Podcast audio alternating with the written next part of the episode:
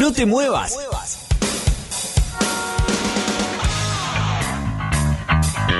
Llegó la hora.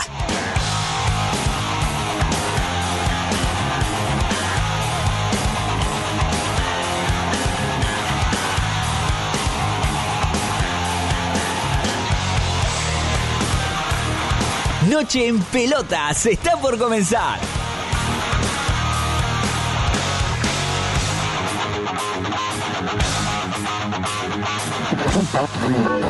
Pará, pará, ¿qué haces? No cambié de radio. Quédate escuchando Noche en Pelotas, tu último resumen deportivo y algo de música.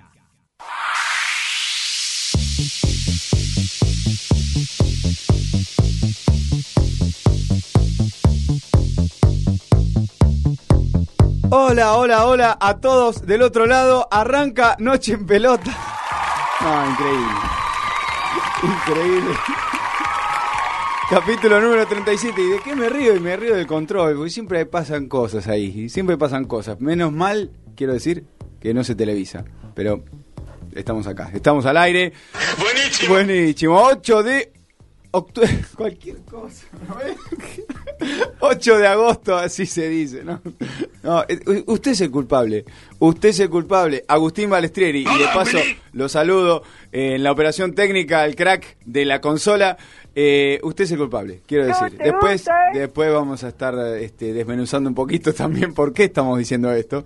Pero lo cierto es que el capítulo 37 está arrancando 8 de agosto, así se dice, del 2019. Son las 9 de la noche, 6 minutos en toda la República Argentina. Una temperatura de 11 grados en toda la ciudad autónoma de Buenos Aires. Quiero decir, como siempre, como siempre decimos, si hablamos un poquito del clima, que hoy no llovió. Estaba anunciado, apareció un viento, se llevó todas las nubes. Dicen que va a llover mañana, pero por fin eh, nos libramos de la lluvia un jueves, porque venía lloviendo todos los jueves. No, así no. Así no, porque uno se moviliza, viene a la radio, llega mojado, bueno. Igual siempre estamos acá. Producción general, Florencia Sánchez, Lucía Friedman, eh, para que todo esto salga perfectamente al aire. Web www.nocheenpelotas.com.ar eh, donde nos encuentran todos los links eh, en Instagram, en Facebook, en Twitter, en WhatsApp también. ¿Por qué no? 1-863-2209-109. Nos escriben, nos mandan un audio y vamos eh, escuchándonos un poquito para opinar de los diferentes temas que estemos analizando. Eh, mi nombre es Dani García, este es el programa 37, como les dije al principio, Presento la mesa chica de Noche Pelotas. Hoy completos el señor, el segundo elemento que presento, Cristian Corbalán. Corbis, ¿cómo le va? Buenas noches, chicos. Buenas noches a la audiencia. ¿Cómo andan? ¿Todo bien? ¿Todo tranquilo? Todo muy bien, estaba tomando un poquito de agua. Sí, te corté justo. Metí, metí un sprint y... Sí, sí, sí. Le da sin parar, como siempre, como los helados. Eh... Para, para, para. Recuerde. Ah, cierto. No, no ¿Devolvió pusieron- algo? No, no. No pusieron un mango. Si no devuelven, no hay marca. ¿Todo bien, Dani, querido? ¿Cómo estás? bien, Acá estamos. Todo perfecto. ¿Te ¿Qué- gustó? cómo- ¿No te gustó mi corte, no? Eh, ¿No? eh, cin- eh, tres pelotas. Tres pelotas. bueno, pero pará, bien. Jugó Fernando Rapaelini. Ese juega en todo- al costado, Ese bien. juega en todos lados. Ah, no, el otro era Rapizarda. Rapizarda. Ese viene más tarde. Bastante. Aunque estuvo ahí ya me- metiendo un par de pasos. Bueno, cargado, cargado esta noche, Dani. Cargado de cargado, información, Mucho mucho polideportivo, sí, mucho panamericano. Así que vamos a estar hablando un poquito de fútbol, que no vamos a tener este fin de semana, pero tenemos lo que pasó anteriormente el fin de semana pasado. ¿Y usted cómo está? ¿Cómo llegó con este con este frío? Uno No, hoy, hoy bastante bien, ¿eh? Pensé que a la mañana hizo un poco más de frío, pero la verdad que después mejoró bastante. El solcito estaba lindo, en un momento salió, se fue, estuvo ahí. No, pero bien. ahora- inestable, ¿eh? Mañana viene la lluvia, dicen. Sí, igual venimos zafando, ¿eh? Dos jueves seguidos sin lluvia. Bien. Bien, bien, Muy bien. tranquilo. El tercer elemento de esta mesa lo presento, volvió el señor, el hombre de la música, Martín Mayorana, ¿cómo le va? ¿Qué tal? ¿Qué tal? ¿Cómo andan? ¿Todo bien? Ahora me No, tocó- mu- mucha- el mucha charla de clima acá, no sé qué está pasando, El segundo está- trago. Sí, sí. Clímax. mucha, No, mucha- bueno, está bien, ¿por qué no? ¿Por qué no? ¿Alguno? ¿Cómo le va? Bien, bien, contento de, de haber regresado después de una corta estancia. Pero- ¿Pudo solucionar todo? Está, está todo. Ah, Está- ¿encaminado o, o- o todo Ah, en cualquier por- momento se va todo. No tire la familia por la boca. No, no, no, la familia, la familia siempre primero, ¿no? La familia, Siempre. uno de los principales Pilares. pilares de, de esta sociedad. Pero bueno, acá estamos, acá estamos. Y muchísimos juegos para, eh, panamericanos, Americanos. panamericanos allá en Lima. Así que vamos a ver. No hay fútbol este fin de semana. Hubo, eh, hubo, se está por largar también las ligas europeas, ya vamos a estar metiéndonos un poco en eso, se jugó, se jugó y se juega tenis, se va a jugar también un poco de rugby, los Pumas este, van a estar eh, presentándose en la última fecha del Championship eh, en el Padre Marte Arena, más adelante también vamos a estar ampliando un poquito la información, pero como todas las semanas hay efemérides. Noche en Pelotas presenta las efemérides del fútbol. Un pequeño repaso por los hechos más destacados del mundo de la redonda.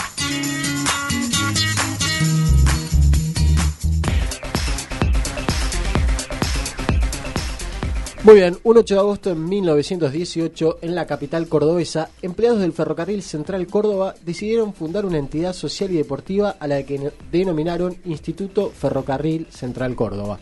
Ramón Islenias fue su primer presidente y desde enero de 1924 el club se llama Instituto Atlético Central Córdoba, también conocido como La Gloria, un histórico equipo del interior. El 8 de agosto de 1959 en Artigas, Uruguay, nació el gran Rubén Walter Paz, dueño de una notable calidad, llegó a Racing en 1987.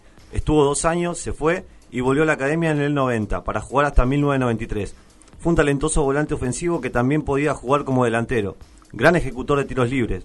Para la selección de su país, Rubén Paz estuvo en los mundiales de 1986 y 1990.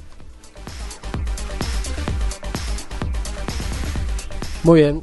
También un 8 de agosto pero de 2012, Boca obtuvo la Copa Argentina al vencer en la final disputada en el Estadio Bicentenario de San Juan a Racing por 2 a 1. Los goles del Ceneice fueron obra de Santiago Silva y Lucas Beatri, jugador que más parecido se movía a Riquelme. Mientras que Valentín Viola descontó para el conjunto de Avellaneda. Fue la primera edición del siglo XXI de dicho certamen. Hasta entonces, la única vez que se había jugado la Copa fue en 1969, también como Boca- con Boca como ganador. Finalmente, en 2018, Independiente venció al Cerezo Osaka de Japón por 1 a 0, un gol de Silvio Romero, y se alzó con la Copa Suruga Bank. Con este triunfo, el Rojo logró igualar a Boca con 18 títulos internacionales, siendo los dos clubes más ganadores en América. Bueno, hablando de Independiente, pero antes de meterme en Independiente quiero hacer eh, Otra- otro saludo, otro otro saludo, porque hoy eh, para mí Sí, claro. no soy muy objetivo acá, pero Sí, sí, sí. este es el cumpleaños de Su Majestad eh, ¿De Roger? Federer. Ah. Roger Federer Mirá. está cumpliendo 38 años. Este, recibí la invitación, pero no voy a poder ir porque lo hace en Ginebra. Mm. Este, no, Cuando dijiste su majestad, pensé, no, pero el Diego cumple en octubre. ah, O ese es otro tipo de majestad. Su Majestad. Ah. Su Majestad. Su Majestad eh, del tenis. El mej- para mí, el, el jugador más grande de la historia del, del deporte blanco que, que he visto. También puede estar en, en discusión, como, como en todas las disciplinas pasa. eh, esto de quién es el mejor. eh, era otra época, había otros materiales, otra velocidad. Sí, va sobre gustos, ¿no? Va sobre gustos, pero eh, en, en mi opinión, eh, de lo lejos, de lo mejor que dio el tenis. Veremos después, los, los números mandan, ¿no? Sí, en, claro. en cualquier en cualquier deporte. Y, y está, los récords están para romperse. Si viene otro y rompe números, este, quizás eh, se lleve ese mote En también. este caso va sobre gustos y sobre números, claramente, ¿no? Lo de Federer, lo de Federer es descomunal. Tremendo, tremendo. Bueno, volviendo al fútbol y hablamos de Independiente. eh, Independiente se metió en cuartos de final y jugó su primer partido eh, frente a Independiente del Valle. Ahí por ahí estaba el Sí. meme dando vuelta de, de Spider-Man. Sí, señalándose. Tremendo. En definitiva, Independiente levantó un resultado adverso, em- eh, empezó perdiendo eh, frente eh, al equipo Independiente del Valle y logró ganar sobre la hora, increíble, con dos goles de Silvio Romero. El equipo de Becachese que ya lleva encadenados creo que seis, no, no por, el, eh, por sus solo su labor, ¿no? Pero Independiente lleva seis o siete partidos encadenados como local eh, en copas ganados. O sea, una muy buena racha de, de Independiente en copas. Y, y Becachese parece que también encamina su, su andar ahí en, en el equipo de Avellaneda. Sí, Holland eh, le devolvió un poquito no la mística copera que tenía Independiente. Ha retomado un poco el nivel internacional Independiente que había perdido en los últimos años. Y como bien decías vos, sí, un partido donde mereció ganar por más goles Independiente, pero le, le cuesta la definición. Eh, un error gravísimo de Martín Benítez en el primer gol, gravísimo. Lo primero que te enseñan a cuando jugás al fútbol es no despejar para el medio. Pero es muy raro eso, porque incluso no fue un despeje deliberado. Sí. Eh, levantó la cabeza y, y miró a ver a quién, a quién pasar la pelota y dio un pase al medio, bueno, pasado, eh, sobra un defensor. A la postre, digo, con el resultado este, adentro de los tres puntos, eh, no, no, no parece ser tan grave, aunque el gol de visitante eh, eh, tiene mucha valía, pero eh, es- eh, vi que la gente de Independiente, los hinchas de Independiente, se, se la agarraron fuertemente con Benítez. y- Sí, igual ya viene hace rato, viene arrastrando hace rato, le han dado la 10, un- una camiseta pesada, Pesada. justamente en Independiente. Y la verdad que le, le está costando un poco al chico Benítez, pero ya lleva casi 8 años en el club y todavía no da ese salto, si se quiere, de, de calidad que pretende el hincha del rojo, ¿no? Sí, los equipos de BKHS evidentemente también van a tener siempre esta cuestión de hasta el último minuto con el corazón en la mano y yendo a buscar todo el tiempo. Sí. La verdad que en ese sentido me parece que se puede identificar bastante la gente independiente con, con este técnico. Yo creo que fue un acierto este, la, la- la contratación de Sebastián Becachese. Eh, veremos, eh, ya el camino es largo, la Superliga recién comienza, eh, la Copa es difícil, te puedes llegar a encontrar con rivales como por ejemplo este Independiente del Valle que ya tiene un gol este, de visitante y veremos lo que lo que puede lograr en, en- en su estadio, ¿no? Pero con un 1 a 0 está dentro. Sí, ya se ha cargado, recordemos, por Copa Libertadores a dos grandes de la Argentina como a River y a Boca, eliminándolos en la misma Copa, ¿no? Digo, es un equipo también fuerte que se ha vuelto fuerte en Ecuador. El martes próximo será la revancha. Una mala para Independientes eh, fue la lesión de la rotura del ligamento de Pablo Hernández. El Jugador clave en los últimos partidos. El argentino na- eh, nacionalizado chileno que nada fu- fue fue clave en los últimos partidos también estaba bastante criticado pero había levantado bastante su- sufrió la rotura del ligamento y va a estar parado por un tiempo una baja sensible. Para el equipo de BKHS que hablábamos, eh, sus planteos, su forma de juego, su, su andar siempre hacia adelante, vertical, esto decía postpartido. tener la compostura para seguir insistiendo, seguir jugando, superar una lesión de un compañero. Eh, la verdad que buscando hasta el final este equipo eh, empieza a generar esa sintonía con la gente, ¿no? de, contagio. Eh, más allá de un resultado, sabe el hincha que, que estos chicos van a defender esta camiseta, lo van a hacer con grandeza, con altura, buscando hasta el final, como fue. Creo que tuvimos 10 remates eh, directos al arco, tal vez pagamos muy caro un error no forzado y ellos tuvieron una situación en una pelota parada. Eh, otra vez parece repetir lo que hablamos en la ida con Católica, ¿no? que el resultado quedó un poco corto por lo que fue el desarrollo. El primer tiempo el equipo tuvo mucha intensidad, fue muy agresivo, presionó muy bien, por ahí nos faltó un poco más de, paciencia para circular la pelota, pero bueno, fuimos muy dominadores, prácticamente no pasaron mitad de cancha ellos. Bueno, muy seguro eh. Mm, sí, mostró Independiente un andar bastante sólido.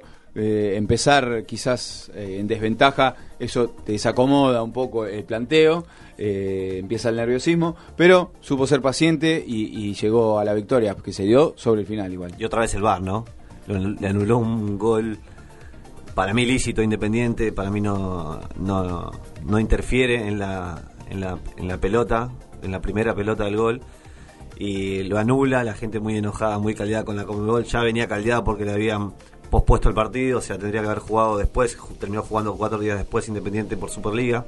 Lo vi a campaña haciéndole seña a los plateístas este, eh, Sí. que se bajaran porque estaban Sí, enardecidos, subidos al, al, al- Sí, sí. al blindex ahí. Pero también los hinchas independientes se la agarraron con campaña después en las redes. Sí, también. Dice, "Pe- pero vos sos capitán, andá, andá a quejarte en vez de hacernos bajar a nosotros. Es que la Conmebol últimamente ha venido haciendo, por lo menos ha venido haciendo las cosas mal, como para que la gente esté enojada realmente. No, no justifico el accionar de los hinchas, ¿no? Pero hay cosas por lo menos para dudar de la Conmebol. Sí, la verdad que, hay que en algún momento se va a tener que encauzar el tema del VAR porque así no se puede seguir. En No. todos los partidos hay una hay una polémica y hay una jugada que vos la ves y ¿De decís, qué- "¿Pero ¿cómo puede ser que esta gente no...? ¿De qué manera la encauzamos? Porque, digamos, la transición, entendemos que puede haber una transición, pero es increíble vivir una, una situación de estas en cada uno de los partidos que se juega. Es, es increíble. Para mí, una de las primeras, como para si hay alguna cuestión de medio un chanchullo de fondo, listo, abramos los micrófonos y que se escuche. Y que digan, mirá, lo que estamos viendo de, la- de lo que estamos viendo ahora es que no hubo falta o que hubo mano o que... Digamos, esto, esto lo tenemos a mano y decimos, bueno, sí, fácil, abran los micrófonos, los escuchamos. Evidentemente no lo hacen porque no quieren hacerlo. Claro, exactamente. Es- O siempre sea, hay como, ¿qué es lo esa, que hay que- como esa sombra de sospecha, sobre todo, que es como. No, no- no se termina de entender. eh, El otro día habló, hablando un poquito, eh, ya que lo mencionás, el bar, eh, habló CNM y mm, Baldassi. Estuvieron, mm, le hicieron una nota en un canal, este colega, eh, donde Baldassi defendía ¿no? el, accionar y la, implementación del VAR, claramente, ¿no? Eh, Él está dentro del comité de, eh, disciplinario, el eh, comité disciplinario, eh, y CNM osó hablar de aquellas dos jugadas. Hoy todo lo que se diga lo puedes tirar, eh, echar por tierra porque ¿qué pasó? O sea, ya está. Eh, eso quedó atrás. Estamos eh, quedamos eliminados con Brasil. Brasil es el campeón de la Copa América y a otra cosa, a otra historia. Pero CNM osó decir que la de la jugada de Agüero era un pisotón del delantero. O sea, nunca No, habló. Sí, un pisotón de Agüero. Y la de Otamendi dijo, sí, realmente teníamos que haberla revisado. Bueno, claro. ya, o sea, la verdad, la verdad, qué sé yo. Yo estoy cansado de el- la, la declaración post partido, Sí. donde te dicen disculpas, teníamos que haber hecho esto, Sí. tenía que haber pasado el otro. Si mi, mi abuela no hubiese muerto, seguiría haciendo canelones todo el domingo, digo. o sea, Exactamente. eh, vamos con esa frase, ¿no? Eh, bueno, igual yo creo que lo que decía Martín va un poco en contrapunto también, ¿no?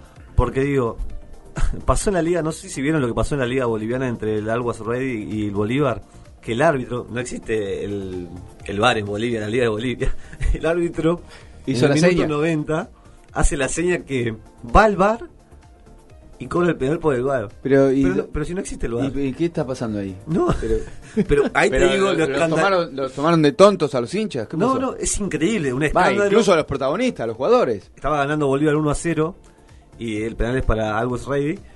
Y lo que, y bueno, decir que lo erró el penal y termina el partido. Pero, Ah. pero no, no, no. o sea, digo, son malos los árbitros. Atrás hay una mafia, una corrupción que algún día va a saltar a la luz, ¿no? Ya han caído varios de Conmebol. Eh, algunos están todavía tras las rejas. Veremos qué pasa. Pero igual, nada, o sea, esto pasa en la FIFA también, ¿eh? Vamos Sí, más bueno, arriba. claro. Y El FIFA Gate. Pero es increíble, es increíble. En algún momento, en algún momento pagarán eh, estos tipos realmente, que sí. o se comprobará. Vamos a, a- a lo más eh, de lo más pequeño a lo más grande, ¿no? Se comprobará que algo algo hicieron, que han metido la mano, que han este querido eh, fraguar algunas decisiones, no sé, bolas calientes, bolas frías. Yo creo que cuando hay tanta, pero tanta plata de por medio, es No hay muy chance. complicado. No hay chance. complicado. Eh, No, yo- no, no hay manera de pensar una salida. Exacto. Por suerte, la- eh, todo esto que pasa en el fútbol eh, me parece que aliviana bastante la presión para otros deportes donde sí realmente el, el arbitraje. El primer ejemplo que se me viene a la cabeza es el rugby, que, que también utiliza el VAR desde, desde siempre o bueno, desde hace muchísimo tiempo y donde los micrófonos se el escuchan y TMO, el TMO como se llama ahí, está completamente abierto. Exactamente. se escucha tanto la conversación con el jugador, si tiene un jugador cercano, como la conversación que tiene el árbitro en campo con el que está con la tecnología. Y digamos, le da un, un- un- un manto de transparencia a eso, aunque sea, por lo menos. Sí, yo creo que, bueno, como decía, esos deportes, al, al no generar el caudal de dinero que genera el fútbol, por ahí tiene la posibilidad de manejarse dentro de un, de un margen un poco más pulcro y, y menos sospechoso con respecto a los arbitrajes y, y demás. Pero bueno, realmente no no, no, no, no logro ver una luz en al final del camino sobre esto. La verdad que no. Siempre decimos, la tecnología bien aplicada puede ser este, muy jugosa, pero hasta ahora no, no, no vi una gota de ese jugo, ¿eh? la verdad, nada. Eh, nos movemos a Lima, a Perú, porque están los Juegos Panamericanos y eh, increíble, la delegación argentina sigue sumando medallas, sigue sumando medallas, sobre todo en el plano colectivo, eh, que en, en, esta última semana hemos eh, sumado eh, grandes logros, sobre todo de oro. ¿no? Ya llevamos 56 medallas en total. No sé si me filtró alguna más eh, en este tiempo viniendo para la radio. No sé si había una competición. Eh, Delfina Pignatello va a estar disputando otra final ahora, pero en un rato más, creo que 22 horas. hasta ahora decía 56 medallas, 18 de oro. 20 plateadas, 18 de bronce también.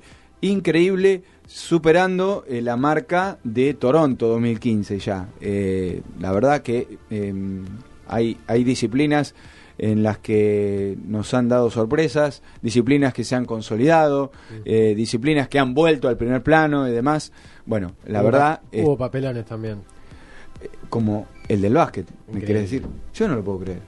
Realmente increíble. Yo no lo puedo creer. Las gigantes que son este es el seleccionado argentino de básquet femenino eh, por una y entre comillas porque así lo lo, lo, informó la, la asociación de los panamericanos negligencia logística. Salieron a la cancha con otro color de camiseta. Jugaban contra Colombia debían ganar ese partido para tener chances de, jugar por una medalla, ya habían perdido el primer partido y tenían el mismo color, un no, pará, este color no. Bueno, rápidamente salieron dos, eh, eh, dos eh, miembros de la delegación a un shopping a querer comprar un par de camisetas este, blancas.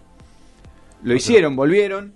No, pero no tienen el número oficial, no sé qué. Colombia, claramente era menor menor equipo que el nuestro, pero bueno, los partidos siempre hay que jugarlos, pero en papeles era menor. Rápidamente vieron la oportunidad y dijeron, no, no, no nos jugamos de ninguna manera, el color, eh, los números. Le dieron el, cover, como se dice en tenis, eh, a Colombia, 20 a 0 el marcador. No, insólito, yo no lo puedo creer. Ya hay renuncias. Hmm. Ya hay renuncias. Intentamos hablar con alguien de la CAB, pero no, no pudimos concretar ninguna entrevista.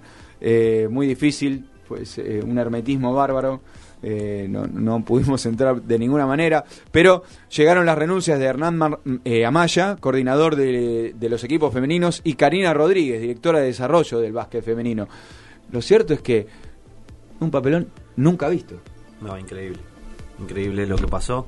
Bueno, de hecho, el jefe de equipo, Hernán Amaya, presentó su renuncia ante, ante la Confederación luego del, del, escándalo. Sí, increíble. Así que. Vamos a analizarlo un poquito más con un especialista. El especialista que tenemos eh, en, en, Juegos Olímpicos, Juegos Panamericanos, Polideportivo. Ya es la tercera semana consecutiva que lo tenemos al aire. Carlos Arasaki. Japo, buenas noches, ¿cómo estás? Hola, amigos, buenas noches, ¿cómo están? Todo muy bien. Hablando un poquito del papelón del básquet, ¿qué me contás? Sí, la verdad inédito, eh, imperdonable de alguna manera eh, a este nivel, a este nivel de competencia y eh, sobre todo teniendo en cuenta el contexto en el que se da, en el medio de una competencia tan importante, digamos, en la que parece que algo tan tan simple, tan sencillo no puede ser dejado de lado. pero bueno, la verdad que una, una fatalidad para las chicas porque no, no pudieron hacer lo que mejor sabían, que era ganarse los puntos dentro de la cancha eh, sobre esto, digamos, ya se, se, dijo mucho, se tejió bastante, es una es una verdadera vergüenza, pero también un poco lo que me quiero con lo que me quiero quedar es la, la postura de las, de las jugadoras, algunas, sobre todo algunas que formaron parte de este plantel o de este proceso y que no estuvieron, que son las que se pronunciaron públicamente y que en parte defendieron a Hernán Amaya, al, una de las personas que renunció, como bien decían, eh, porque bueno, había él asumido la responsabilidad, obviamente alguna cabeza tenía que rodar en todo este problema porque no podía ser que nadie pague los platos rotos de alguna manera, pero bueno, lo cierto es que eh, Argentina viajó sin utilero eh, por un tema de, también de cupo de oficiales, tenía que elegir básicamente entre llevar un médico, llevar un pilero, obviamente se priorizó llevar al médico, y como que esa función quedó acéfala de alguna manera, algo que se, se,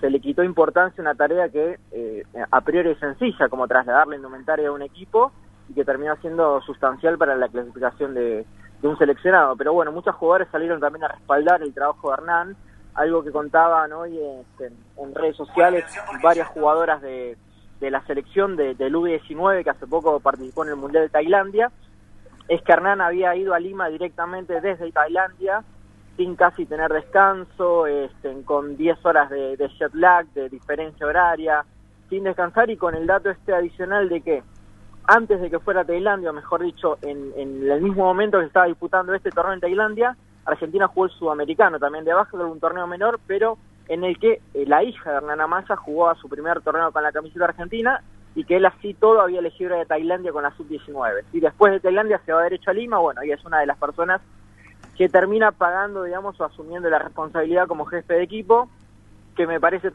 que está bien, pero creo que no es tan una responsabilidad directa de él, ni de él ni de, ni de, ni de Karina Rodríguez, digamos, como, como directora de, selecciones. Pero bueno, es una fatalidad, es una vergüenza y no debería haber pasado nunca. Ellos presentaron la renuncia, eh, ¿tenés este, datos de si la han aceptado? ¿Cómo, ¿Cómo queda eso? En principio no van a definir nada, me parece a mí, este, hasta, hasta que terminen los Juegos. Argentina todavía tiene chance de ser quinto a los Panamericanos. Hoy se repuso de, de, ese gran golpe, le ganó a Islas Vírgenes y se ganó el derecho a pelear por el quinto puesto. Me parece a mí que lo van a analizar un poco más en profundidad la vuelta eh, creo que la situación pedía, o, o, bueno, desde las redes o la opinión pública, mucha gente que, como bien decían otras basquetbolistas, en, en su vida, digamos, fueron a ver un partido de básquet femenino y despotricaban, quizás sin saber eh, contra todo lo que había pasado.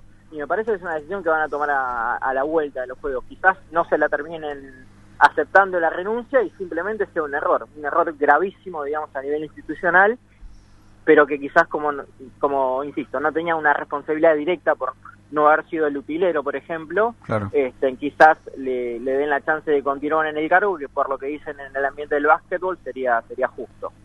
Bueno, sí, esto es la sorpresa. No empaña el, la buena labor, como decíamos al principio, de la delegación argentina, ¿no? Eh, porque hemos sumado muchas medallas en esta última semana.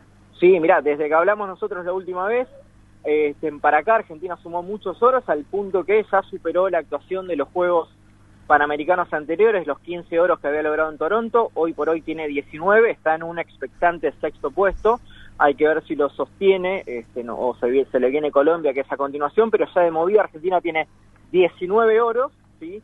Este, y podría ser tranquilamente la mejor actuación panamericana de este siglo, teniendo en cuenta Santo Domingo en adelante, eh, porque podría tranquilamente superar los 21 euros que se lograron en Guadalajara, ¿sí? Eh, tiene 19, insistimos hoy en total, pero con varias chances de oro todavía latentes eh, y de, de, de, lo que por sí ya es una gran campaña de la delegación nacional. Tenemos eh, a Delfina, mencionaba que hoy está también disputando una nueva final, como para ahí tener un oro ahí a mano, ¿no? Sí, le quedan dos chances de oro, de hecho. Hoy compite en la final de los 800 metros, pasa, pasadita la medianoche argentina, y después le quedan los 1500 metros también, uh. dos pruebas que a priori presumiblemente va a terminar ganando, sobre todo por los tiempos previos y por los registros individuales que viene teniendo, ¿sí? Este, muy joven Delfina, 19 años, pero hoy por hoy, este, en el nivel continental y por las marcas que tiene, no asoma ninguna rival y este, crecen las expectativas y muchísimo para, para lo que va a ser Tokio 2020. Y hablando de Tokio 2020, tenemos a Leonas y Leones en, en la final, en la final panamericana, con disputa de, de, medalla dorada y disputa de pasaje olímpico también. Los varones hoy le ganaron a Estados Unidos, este, las mujeres ya se habían metido en la final, así que prontamente Leones y Leonas también pueden sumar en dos oros y también clasificaciones a Tokio 2020. Ahí tenemos um, a priori, si todo sale bien, cuatro sí. preseas más dor eh, doradas, bien digo. Y ahí si todo sale bien, sí, ya jugando un poquito, haciendo futurología, estaríamos en 23 oros y no nos olvidemos, tenemos dos Las chances chicas. de oro en el fútbol. Claro. Y, eh, ah, y los chicos también. Femenino. Claro. Sí, sí. Los dos que están en la final también, también van a ser oro plata seguro. Este, y no menos importante también, eh, tres chances de, de, medalla concreta en pelota, porque Argentina está en la final en tres disciplinas, y también chances de remo, porque mañana va a haber competencias, Argentina va a estar disputando cuatro finales A, que son finales por medalla, y pasado mañana, el día sábado, otras cinco finales. Así que este, el remo puede aportar incluso hasta nueve medallas más, no importa el color, pero alguna que otra eh, se espera que, vaya a ser de oro. Así que tranquilamente se pueda, se pueda superar esa cosecha de, de Guadalajara 2011, que fue la mejor desde el 2000 para acá. ¿Tenemos para repasar algunos de los oros de esta semana de la delegación argentina? Sí, mira, eh, más allá de los oros eh, que se ganaron últimamente, me gustaría también puntualizar en lo que serían los clasificados olímpicos a Tokio esta semana, así que después a continuación lo voy a echar un, poquito con lo que tiene que ver con, con los clasificados. Sí, el oro más importante no solo de esta semana, sino de los Juegos Olímpicos, tiene que ver con los gladiadores, ¿sí? que le ganaron la final a Chile en el handball masculino y se quedaron con el único boleto a Tokio que repartía la competencia. Increíble. Chile había dado el batacazo en la semifinal al bajar a Brasil, de, hecho le, allana el camino a Argentina de esa manera, pero el partido contra Brasil no iba a ser nada fácil porque justamente venían envalentonados después de haberse cargado a, la máxima potencia panamericana. Eh, bueno, y Argentina lo supo resolver muy bien, tiene un equipazo, nombre por nombre era más que Chile, pero Chile viene con un crecimiento sostenido de años, así que me parece que de las medallas que se consiguieron, esa es la más importante, la del básquet, la del handball masculino, perdón, me estaba pisando solo porque la del básquet masculino también no deja de ser importante por lo que tiene que ver, por el logro, por el símbolo y por lo que representa también este equipo, demostrando supremacía en absolutamente todos los partidos definitorios, ganándole con muchísimo margen por 40 puntos a un equipo de Estados Unidos.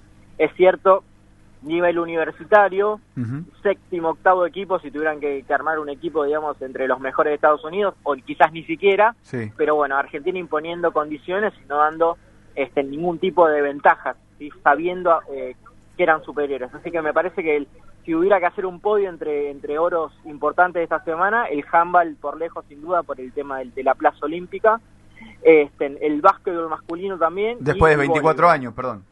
Después de 24 años, sí, después de aquella medalla de Panamericanos de Mar del Plata 95, segundo oro en la historia, esta vez, bueno, con un super equipo que no hizo más que ratificar todo lo que se preveía de antemano por eh, la composición de los jugadores que van a ser los mismos que van a estar dentro de muy poquito en, el, mundial. de Básquet de China, ¿sí?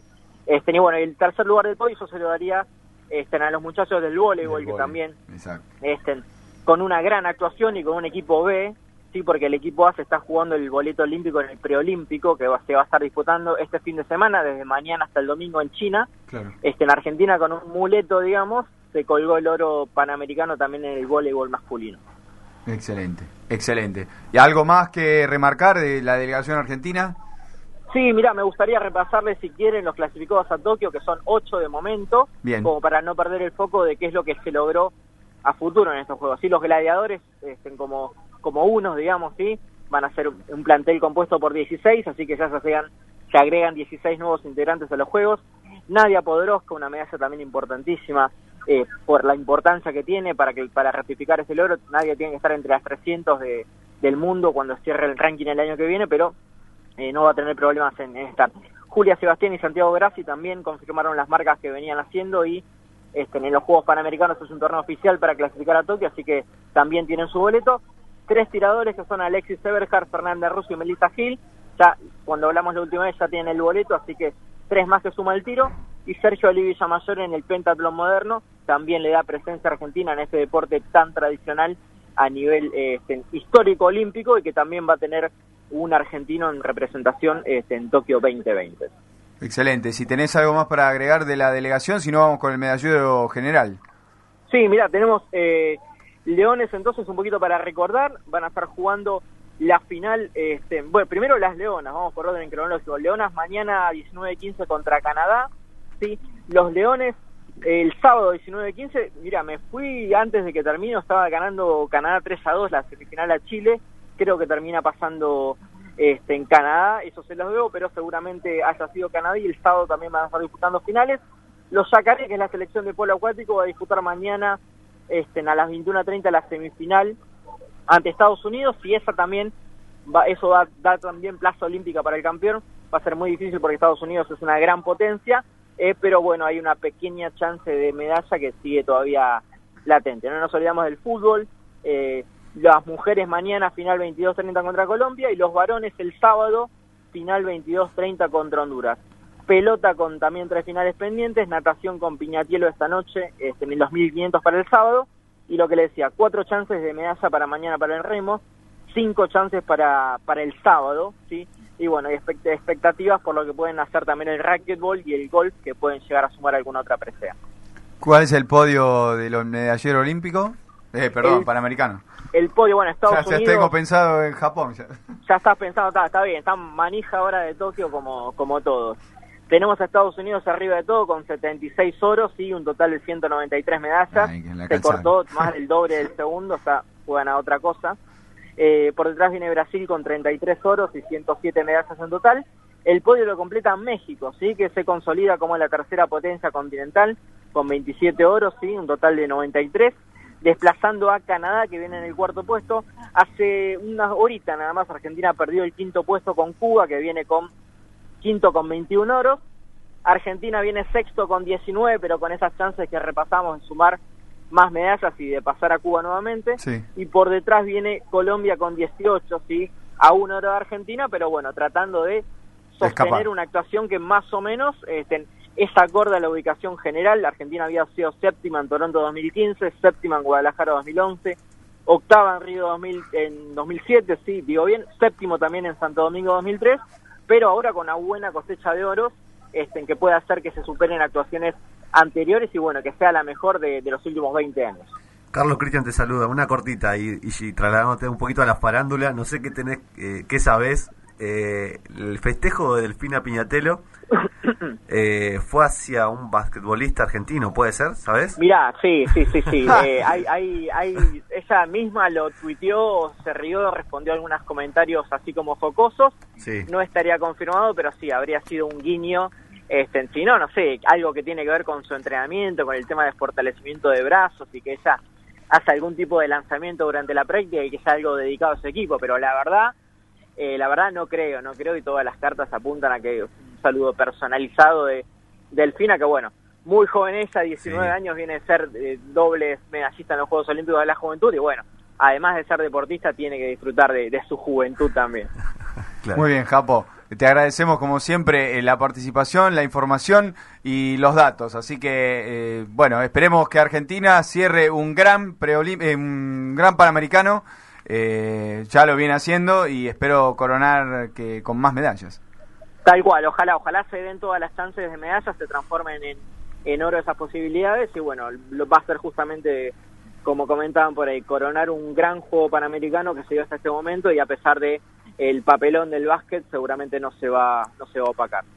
Un abrazo grande, Japo, y estamos en contacto para más información. Otro abrazo grande, nos vemos. Y ahí pasaba Carlos Arasaki. Bueno, siempre. Siempre completo. Es una máquina. Increíble todo lo que ¿Te das sabe. cuenta? eh? Es una máquina, no Sí, para. sí, Es- tiró y todos los datos. Increíble. O sea, que necesitas hablar, eh, saber de Panamericanos, sintonizar Noche en Pelota, que te Es- traemos al Japo y... Es el bonadeo de Noche en Pelota. Olvídate, olvídate, así. Pim, pim, pim. Bonadeo. ¿Quién no? ¿Quién si no conoce? paga también. Capítulo número 37, Noche en Pelota. 21 horas 43 minutos. Escuchamos un poco de música y volvemos. Espacio Publicitario. Sein, una empresa de proyectos que integra actividades de ingeniería, fabricación, construcción y mantenimiento de plantas productivas para servicios a la industria productora de gases, farmacéuticas, alimenticias y petroleras. General Rivas, 1655 Bella Vista, Buenos Aires. www.sein.com.ar. Llámanos al 4668-2828. Sanse Indumentaria. Remeras, buzos, chombas, gorros, equipos deportivos y de egresados. Bandera, ropa de trabajo, chalecos, camisetas de fútbol, sublimados, bordados y mucho más. Encontraros en Humboldt y Pringles en Ramos Mejía o llamanos al 4464-3068. También nos encontrás en Instagram, arroba Sanse Indumentaria. Sanse Indumentaria. Lo que querés lo encontrás. Clientes para su producto es una empresa de marketing online con sede en Argentina, Colombia e Italia. Expertos en conquistar compradores. Existen muchos clientes potenciales para tu producto. Ellos se encargan de encontrarlos para vos. ¿Te gustaría abonar solo por las personas interesadas? Contactate en www.clientesparasuproducto.com o llamanos al 156 618 1212.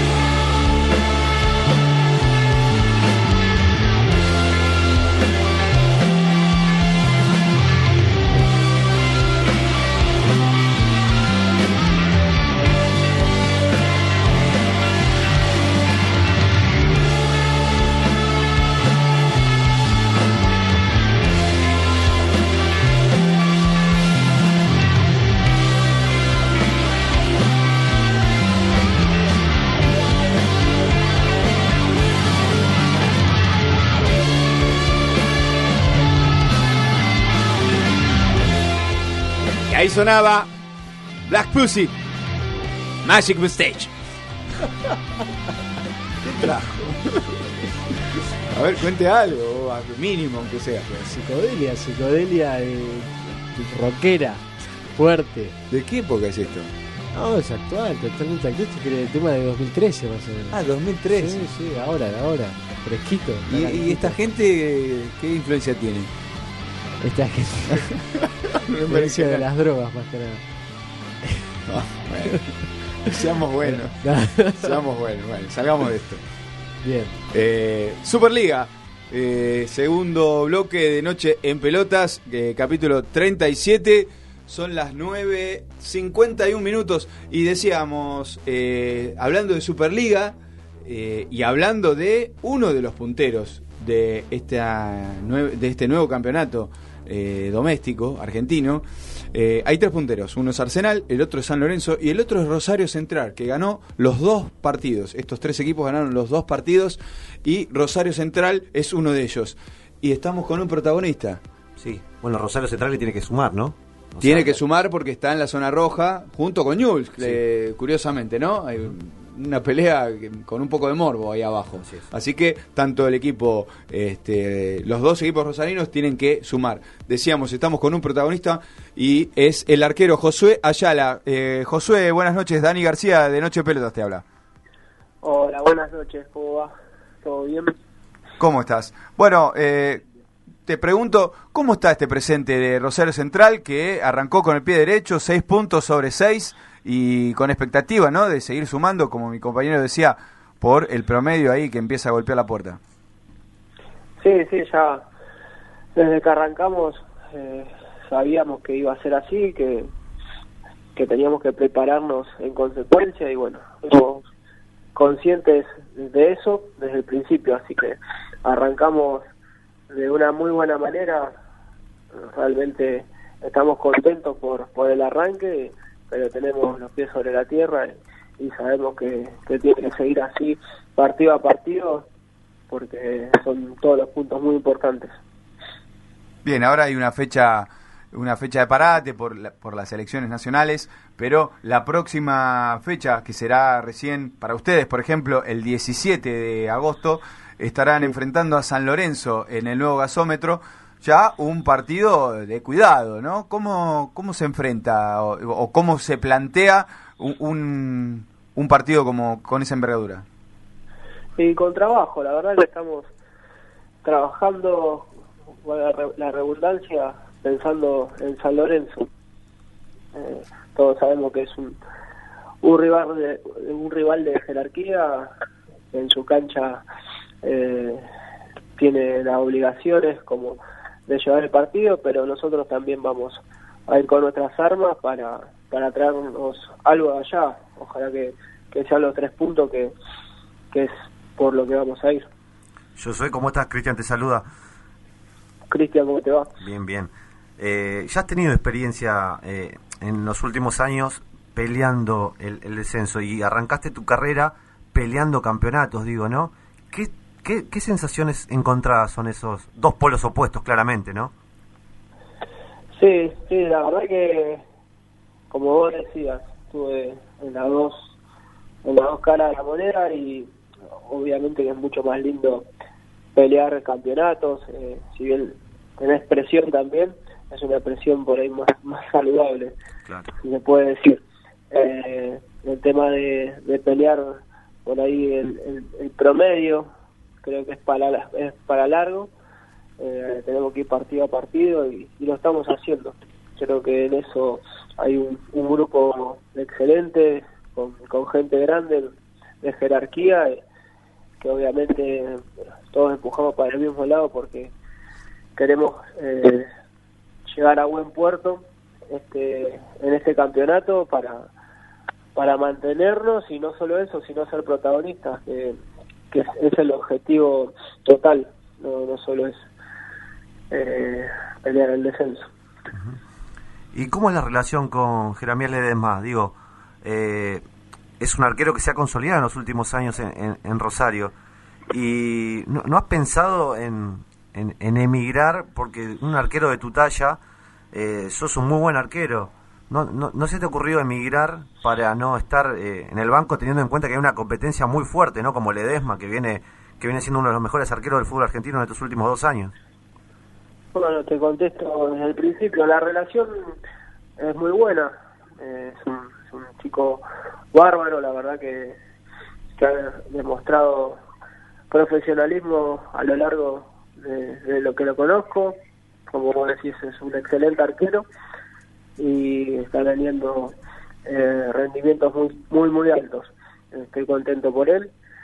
Eh, después, si he pensado en emigrar, sí, lo he pensado, pero también tengo una, una visión clara de que qué es lo que quiero, quiero quiero jugar en Central, por eso el formato del acuerdo que he firmado hace hace pocos meses eh, es, de, es de tres años con con, un, con ese periodo yo creo que en algún momento me, me va a tocar. Pero bueno ahora el- la realidad es esta y, y la acepto co- como tal y trato de mejorar día a día para para estar preparado en el momento que, que me toque.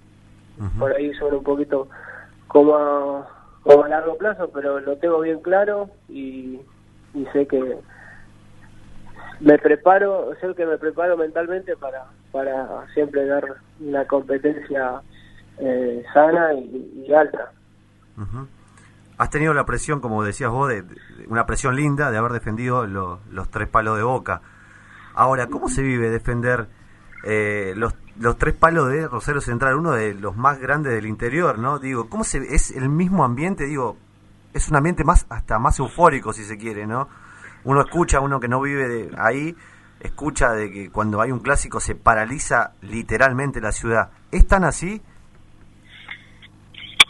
La verdad que, que sí, se, me he encontrado con, con una pasión poco común, eh, por eso se habla tanto de, de Rosario Central, del clásico con, con Newell's, y, y bueno, la verdad que, que me tocó vivirlo todavía desde el lado de afuera, y, y nada, me genera esa, esa expectativa, esa, esas ganas de vivirlo eh, desde adentro, por eso le digo que tengo la visión bien clara que, que en algún momento me va a tocar y, y, y me preparo y cada vez que, jugamos de, local eh, intento disfrutarlo al máximo, eh, ponerme por ahí en la piel de, de, Jeremías que le está tocando y, y intentar eh, sentir esas mismas sensaciones.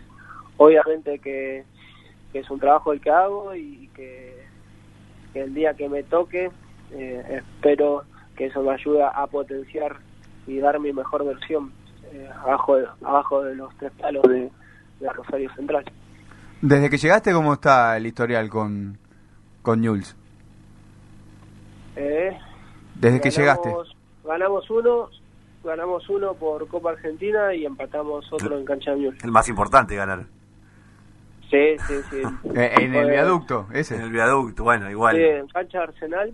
Sin eh, público. fue el primero. Sí. que fue por Copa Argentina que, que clasificamos nosotros y después bueno en cancha de un 0 a 0 que, que bueno tiene una trascendencia porque se prolonga por ahí un, un, un tema de que no nos, no nos están ganando en su cancha hace muchos años ¿Sabés cuál es el partido en la fecha 6, no? Del Fixture. sí sí sí lo sé Eh, va a ser diferente a los que he ya conocido por, porque se juega en el gigante, así que nada, eh, seguramente será una fiesta, esperemos que sea eh, para, para nosotros, obviamente. Muy bien, Josué. Te agradecemos el tiempo en Noche en Pelotas, eh, que sigan los éxitos y con esa perseverancia, seguramente y con tus condiciones, este, eso ni, ni que hablar, como decía mi compañero, eh, vas a tener la oportunidad de, de- de defender la, el arco de, de Rosario Central. Así que te mandamos un gran saludo y un abrazo y agradecerte nuevamente el, el aire aquí. Muchas gracias por tus palabras, le mando un fuerte abrazo y que sigan los éxitos. Gracias, Josué. Un abrazo. Ahí pasaba Josué Ayala. Bien. Eh, Muy buen arquero. No, Muy buen arquero, un arquero bárbaro, un increíbles arquero bárbaro. que- Yo todavía no entiendo, no entiendo. Porque Bueno, no es titular en, en alguno de los equipos, ¿no? Él Por eso le claramente- pregunté claramente el tema de si podía emigrar o eh, tiene las condiciones necesarias para atajar tranquilamente en cualquier equipo de primera división. Claramente él explicó su postura, su- sus- sus Sí, claro. deseos, su- eh, sus ganas, eh, pero tranquilamente podría ser titular en cualquiera de los equipos grandes o de, este, de cualquier equipo Sí, de, no tiene de la nada que envidiarle a ninguno de los, de los arqueros. Tremendo, un arquero con unas condiciones bárbaras. Bueno, pasaba aquí en el aire de Noche en Pelotas. Son las 10 en punto de la noche, capítulo 37. Nos vamos a vender un poquito y volvemos. Desde Buenos Aires, Argentina, vía internet hacia todo el mundo, transmite la RZ. La RZ. Desde sus estudios ubicados en Avenida Callao 194, Ciudad Autónoma de Buenos Aires, la RZ. Una radio del Grupo Sónica. Una nueva hora comienza en Argentina. Son las 10 de la noche. En la ciudad autónoma de Buenos Aires, vivir mejor es ley. Legislatura de la Ciudad Autónoma de Buenos Aires. www.legislatura.gov.ar Sorprende a tus invitados con un delicioso pernil, sin tener que hacer nada más que pedirlo. Pernil a domicilio. Visítanos en www.perniladomicilio.com o envíanos tu WhatsApp al 011 3218 6000 y haz tu pedido del más rico pernil, con panes y salsas para deleitar a tus invitados. Pernil a domicilio, sabor que se comparte. WhatsApp al 011 3218 6000 www.perniladomicilio.com Intercomunicados te propone que en 120 minutos de información podamos tener un pantallazo de lo que pasó en la semana. Política, economía, arte, tecnología y todo lo que tenés que saber para empezar a descansar, pero sin estar aislado de la realidad. Viernes de 17 a 19 con Juan Carlos Bartolota y Mariel Albó por la RZ. Sumate al Grupo Sónica, el grupo radial más importante de toda la Argentina. Hace conocer tu producto o servicio. Comunicate por teléfono 4371-4740 o por WhatsApp 11 2262 7728. Sumate a la lista de auspiciantes de Grupo Sónica y llega con tu marca a donde querés llegar. En tu celular tenés tu mundo y tu mundo está conectado la RZ. Bájate la aplicación desde Play Store y App Store. No te quedes afuera. La RZ. Con el programa Inglés Online del CUI podés aprender con la mejor calidad académica desde donde estés. Además, podés participar las 24 horas de clases en vivo con profesores nativos. Inglés Online CUI. Inscripción abierta todo el año. Certificados y diplomas UBA. Informate en www.cui.edu.ar o al 5352 8000.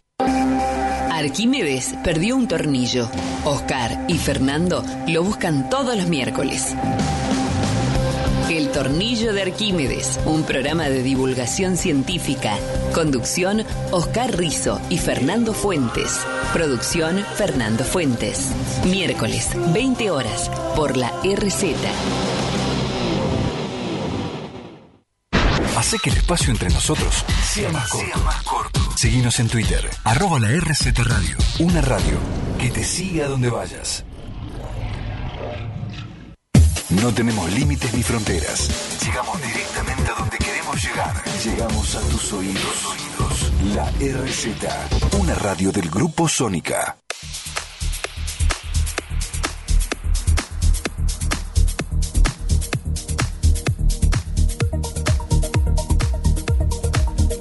Bueno, estaba haciendo un.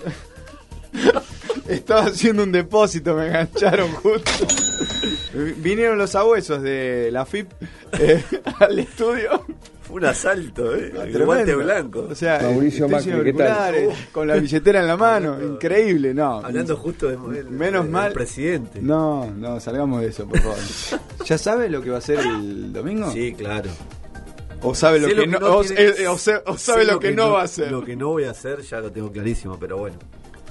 Está bien, está bien. Es, buena esa, igual. Es buena, es buena. Eh, Noche en pelotas. 37 es el capítulo de hoy, 22 horas 5 minutos exactamente. Se mantienen los 11 grados en la ciudad autónoma de Buenos Aires y estábamos con la Superliga, habíamos hablado eh, con Josué Ayala, gran arquero de Rosario Central, puntero con eh, sus dos partidos ganados y metiéndonos un poquito eh, en lo que es los grandes, quizás los que se llevan las miradas en, este, en este campeonato doméstico que apenas está en su segunda jornada. River venció, venció a Lanús por 3 a 0 cómodamente, creo que sobró, le sobró por todos lados. Incluso ahí tenemos, y hay también un, un tema de, de fondo, ¿no? Ahí con Agustín Rossi, gran arquero que pasó por Boca, que ahora está en Lanús, que estuvo a punto de ir a Banfield y pegó el volantazo, fue a Lanús. Lo cierto es que tuvo una gran actuación el, el domingo en, en cancha de River y aún así no pudo torcer eh, el marcador. Lo mal que habrá jugado Lanús para comerse tres y siendo figura Rossi, ¿no? No, increíble. La verdad, penal yo, incluso. la verdad yo esperaba otra cosa de Lanús, ¿eh? Lanús estamos este, acostumbrados a un equipo duro, eh, fuerte, eh, peleador, eh, vertical. Lo pasó por arriba. Nada de eso pasó. Sí, sí, muy, muy contundente la victoria de River, la verdad que eh, nada para decir y, e incluso como, como, como bien decían, eh, con la, la muy buena actuación de Rossi, la verdad que Rossi, que recordemos, ¿no? Rossi fue víctima de... Sí, fue el primer arquero de la primer final en la cancha de Boca, en el 2 a 2 Sí. eh, ante River por la final de la Libertadores. Pero también tuvo mucho, me parece a mí, mucho destrato de la prensa en, en este juego que Sí. se genera siempre entre o Armani o Rossi o quién es el mejor. Me parece como que siempre salió perdiendo. El tema es que no, nunca terminó de cerrar en Boca. eh, la, la actuación de Rossi siempre fue bastante observada, bajo una lupa. Y Bueno, no terminó pasa- de cerrar. pasa, ¿no? Y En un el equipo grande como Boca. Sí, claro. Pero su mejor partido creo que fue el 2 a 2 Sí. eh, en la primera final de la Copa Libertadores de Santa River. Bueno, ha sido objeto de burlas. Gallardo ha salido a, a defenderlo si se quiere. Le hubiera gustado que se hable de otra cosa y no tanto eh, tantos cánticos en contra de, de Agustín Rossi por, Y tuvo, tuvo un desaire de Armani También, sobre también. el final del partido. Parece que alguna cuestión de declaraciones, en, eh, un poco en contra de la prensa esa que se vino hablando, se vino hablando de la prensa, porque, o sea, Pero- Armani siempre está en la picota incluso. Sí, pero igual, acá hubo un malentendido. Rossi había hablado claramente, si escuchan el audio lo pueden encontrar. Habla de una cuestión de, de que la prensa le ha dado más importancia a Armani que a él. Pero en ningún momento desmerece a Armani. Bueno, Armani lo vio en el saludo. Igual Armani ya también salió a aclarar también ayer en la tele que, que no lo había visto y que nada consideraba a Agustín Rossi eh, como un, un muy buen arquero. La cinturió también. Sí, también. Porque también, también. se ve claramente que no quiere saludarlo. Sí, sí. Pero no vamos a meternos en esa polémica. Incluso el propio Armani quería salirse de esa polémica cuando los colegas le preguntaban qué había pasado con el saludo, que también tenía palabras de, de- de, eh, buenas palabras eh, por la actuación de, de Rossi y sus cualidades, pero que había faltado el saludo, bueno, lo querían pinchar un poco. No sucedió, siempre un perfil bastante conservador de- del arquero de River. Sí, es conservador, se lo ve, se lo ve en la cancha como, como un tipo conservador. Y, De los tres palos, ¿no? Sí, De- sí, de- sí, sí. viejo arquero. Exacto. Este, no salidor. No. Bueno, también eso este, le reclaman, ¿no? Algunos. Ha mejorado eso igual, ¿eh? En los últimos tiempos sale un poco más a cortar los centros. Aparte tiene, tiene un lomo bárbaro, o sea, si, si sale te, te rompe todo y el arquero tiene las de ganar en el área. sí. Incluso ahora con, por lo menos en, en el plano sudamericano con la, con el bar, Sí. ¿no? Por lo menos. No nos metamos de nuevo. Hablamos, no nos metamos. Eh, hablábamos de River y de su mentor, del mentor de este River hace ya unos años. De Marce- Napoleón. Marcelo Gallardo decía esto. Me gustó cómo jugó el equipo, me gustó cómo, eh, cómo maniatamos a un rival que, que suele ser un rival eh, complejo, difícil, y hoy creo que de principio a, fin del partido fuimos absolutamente dominadores, con un muy buen trabajo de todo el equipo, un trabajo ejecutado por todos los jugadores de, de muy buena manera y no le dimos ninguna posibilidad a, a Lanús a que se pudiera meter en el partido. Ni siquiera cuando nosotros bajamos un poquito por cuestiones obvias, ¿no? En, algunos momentos de la segunda etapa, pero eh, porque no, tenía, no, no perdíamos el control, más allá de, de eso. Y, y bueno, me parece que el resultado, no solamente el resultado eh, de tres goles, eh, habla de lo que fue el equipo, sino creo que yo si no hubiese sido por la gran actuación que tuvo el arquero de ellos, eh, Rossi hubiese sido mayor. Eh, así que redondeamos una muy buena tarea. Bueno, ahí las declaraciones de Marcelo Gallardo. Bien, siempre conciso a la hora de hacer un análisis y la, la verdad tampoco, como decíamos al principio, eh, el partido tuvo un solo un solo equipo en cancha. La verdad que sí. Prácticamente. Sí, sí. Prácticamente. Este, River venció por 3 a 0 y se acomodó ahí en la segunda ubicación, hablando en puntos, eh, con cuatro unidades. Eh, lo mismo hizo Boca, pasando de vereda. Eh, más tarde, en el partido de las 20 horas del mismo domingo, eh, visitaba Paraná, Patronato, aquel patronato que sudó la gota gorda, pero se quedó en primera. Ganó el primer partido y tenía un partido de local como para, bueno, reafirmar aquello. Bueno, el rival era Boca. Sí, Y Boca lo, lo liquidó en 15 minutos. Sí, en 15 minutos Boca sacó a relucir eh, una, una estirpe que viene teniendo en estos últimos partidos de Alfaro, sacó a relucir eh, el equipo de Alfaro, ¿no? Que tanto se le reclamaba, o sea, bien guardadito atrás, replicando muy bien, eh, con momentos hasta de muy buen juego, y después, eh, nada, hay una diferencia de nombres, con todo el respeto de patronato, eh, abismal, ¿no? De calidad de jugadores eh, considerables. Tenía Salvio que viene, el- no, no- no- parece que le está costando mucho la adaptación. Eh, el- los chicos muy bien, otra vez eh, Capaldo. La verdad, hay- había una diferencia, o por lo menos yo sentí una diferencia muy grande de, je- de jerarquía entre ambos planteles. Sí, e- e incluso siendo un plantel de Boca alternativo, se puede decir, Sí, con alguna, a- a- claro. algunas co- unos nombres impresionantes. A mí me sigue llamando un poco la atención, cada vez que lo vea voy a volver a decirlo, eh, esta cuestión de dos, 15 minutos de juego, dos goles soltando los dos laterales, y de repente el, el plan de juego pasa a ser, no sé, porque Boca ni siquiera tenía la pelota, eh, No permitió necesita. que permitió que como que Patronato se acercara. La realidad es que daba la sensación de que Patronato no iba a dañar, pero pero aún así vos le permitiste que a un equipo que no tenía ningún tipo de chance que por lo menos pase un cabezazo más Sí. o menos cerca. Pero de hecho Andrada ni lo incomodaron, no tuvo No, ninguna no, de esas no. atajadas que suele tener salvadoras. Eh, hablabas de los laterales, Martín, increíble partido de Fabra. eh, con Marcelo. dos asistentes. Increíble, sí, muy bien. Marcelo, ahora ¿Qué Marcelo? No, tremendo. O sea, Eh. se, se sintió mucho la, la salida de Fabra por, por su lesión y ahora despacito, despacito ya Tiene está unas tomando cualidades y una técnica increíble. Muchas veces sobra la jugada.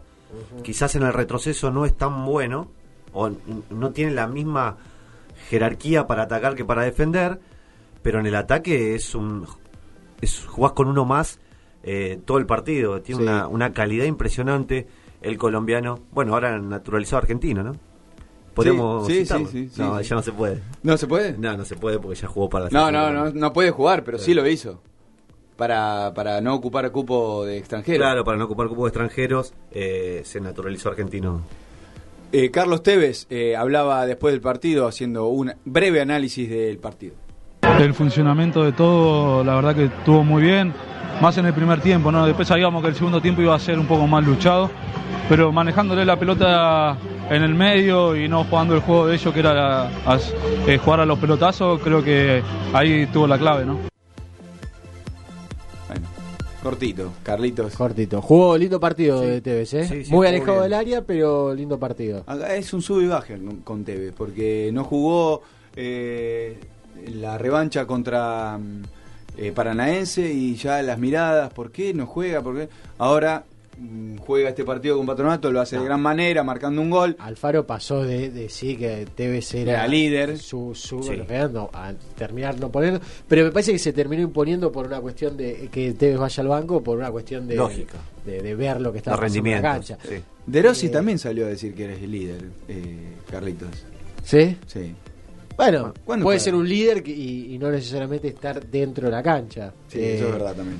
Lo que sí, como, como decía Cristian, eh, me parece que el Toto Salvio eh, pinta como para tener un campeonato muy bueno, porque la verdad que Un jugador con muy buenas y cualidades. que, y que regresó, fal- o sea, podría haber... Todavía está joven, Sí, digamos. sí, sí, tranquilamente, la verdad que muy, muy prometedor. Sí, sí, sí. Salvio es un, es un jugador que ya Ah. no, no- no vamos a descubrir nada No. con sus cualidades. Hablabas de De Rossi.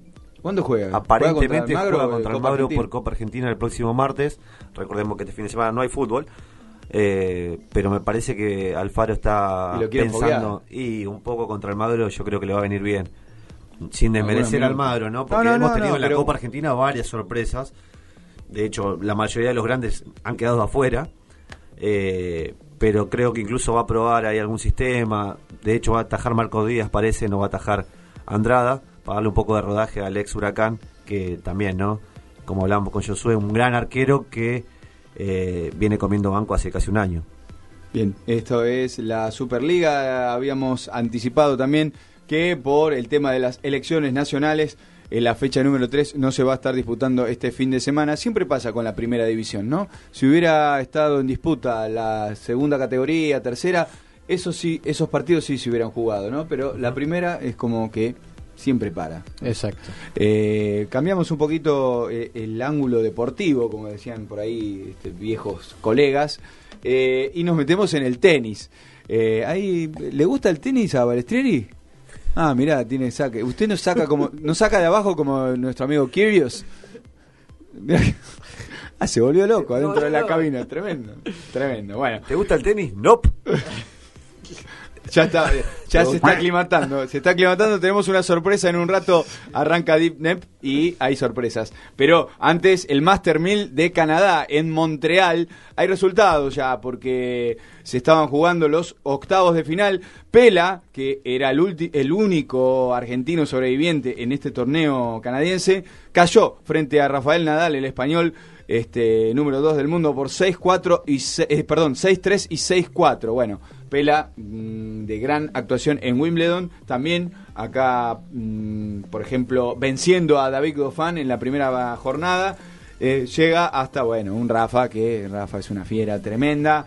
Otros resultados de este torneo Master 1000 eh, Fabio Fonini venció a Adrián Manarino 6-2 y 7-5. Karen Kachanov venció a Félix Anselazin, que también cumple años este, Ah, el mirá. canadiense, el local. Le venció por 6-7, 7-5 y 6-3.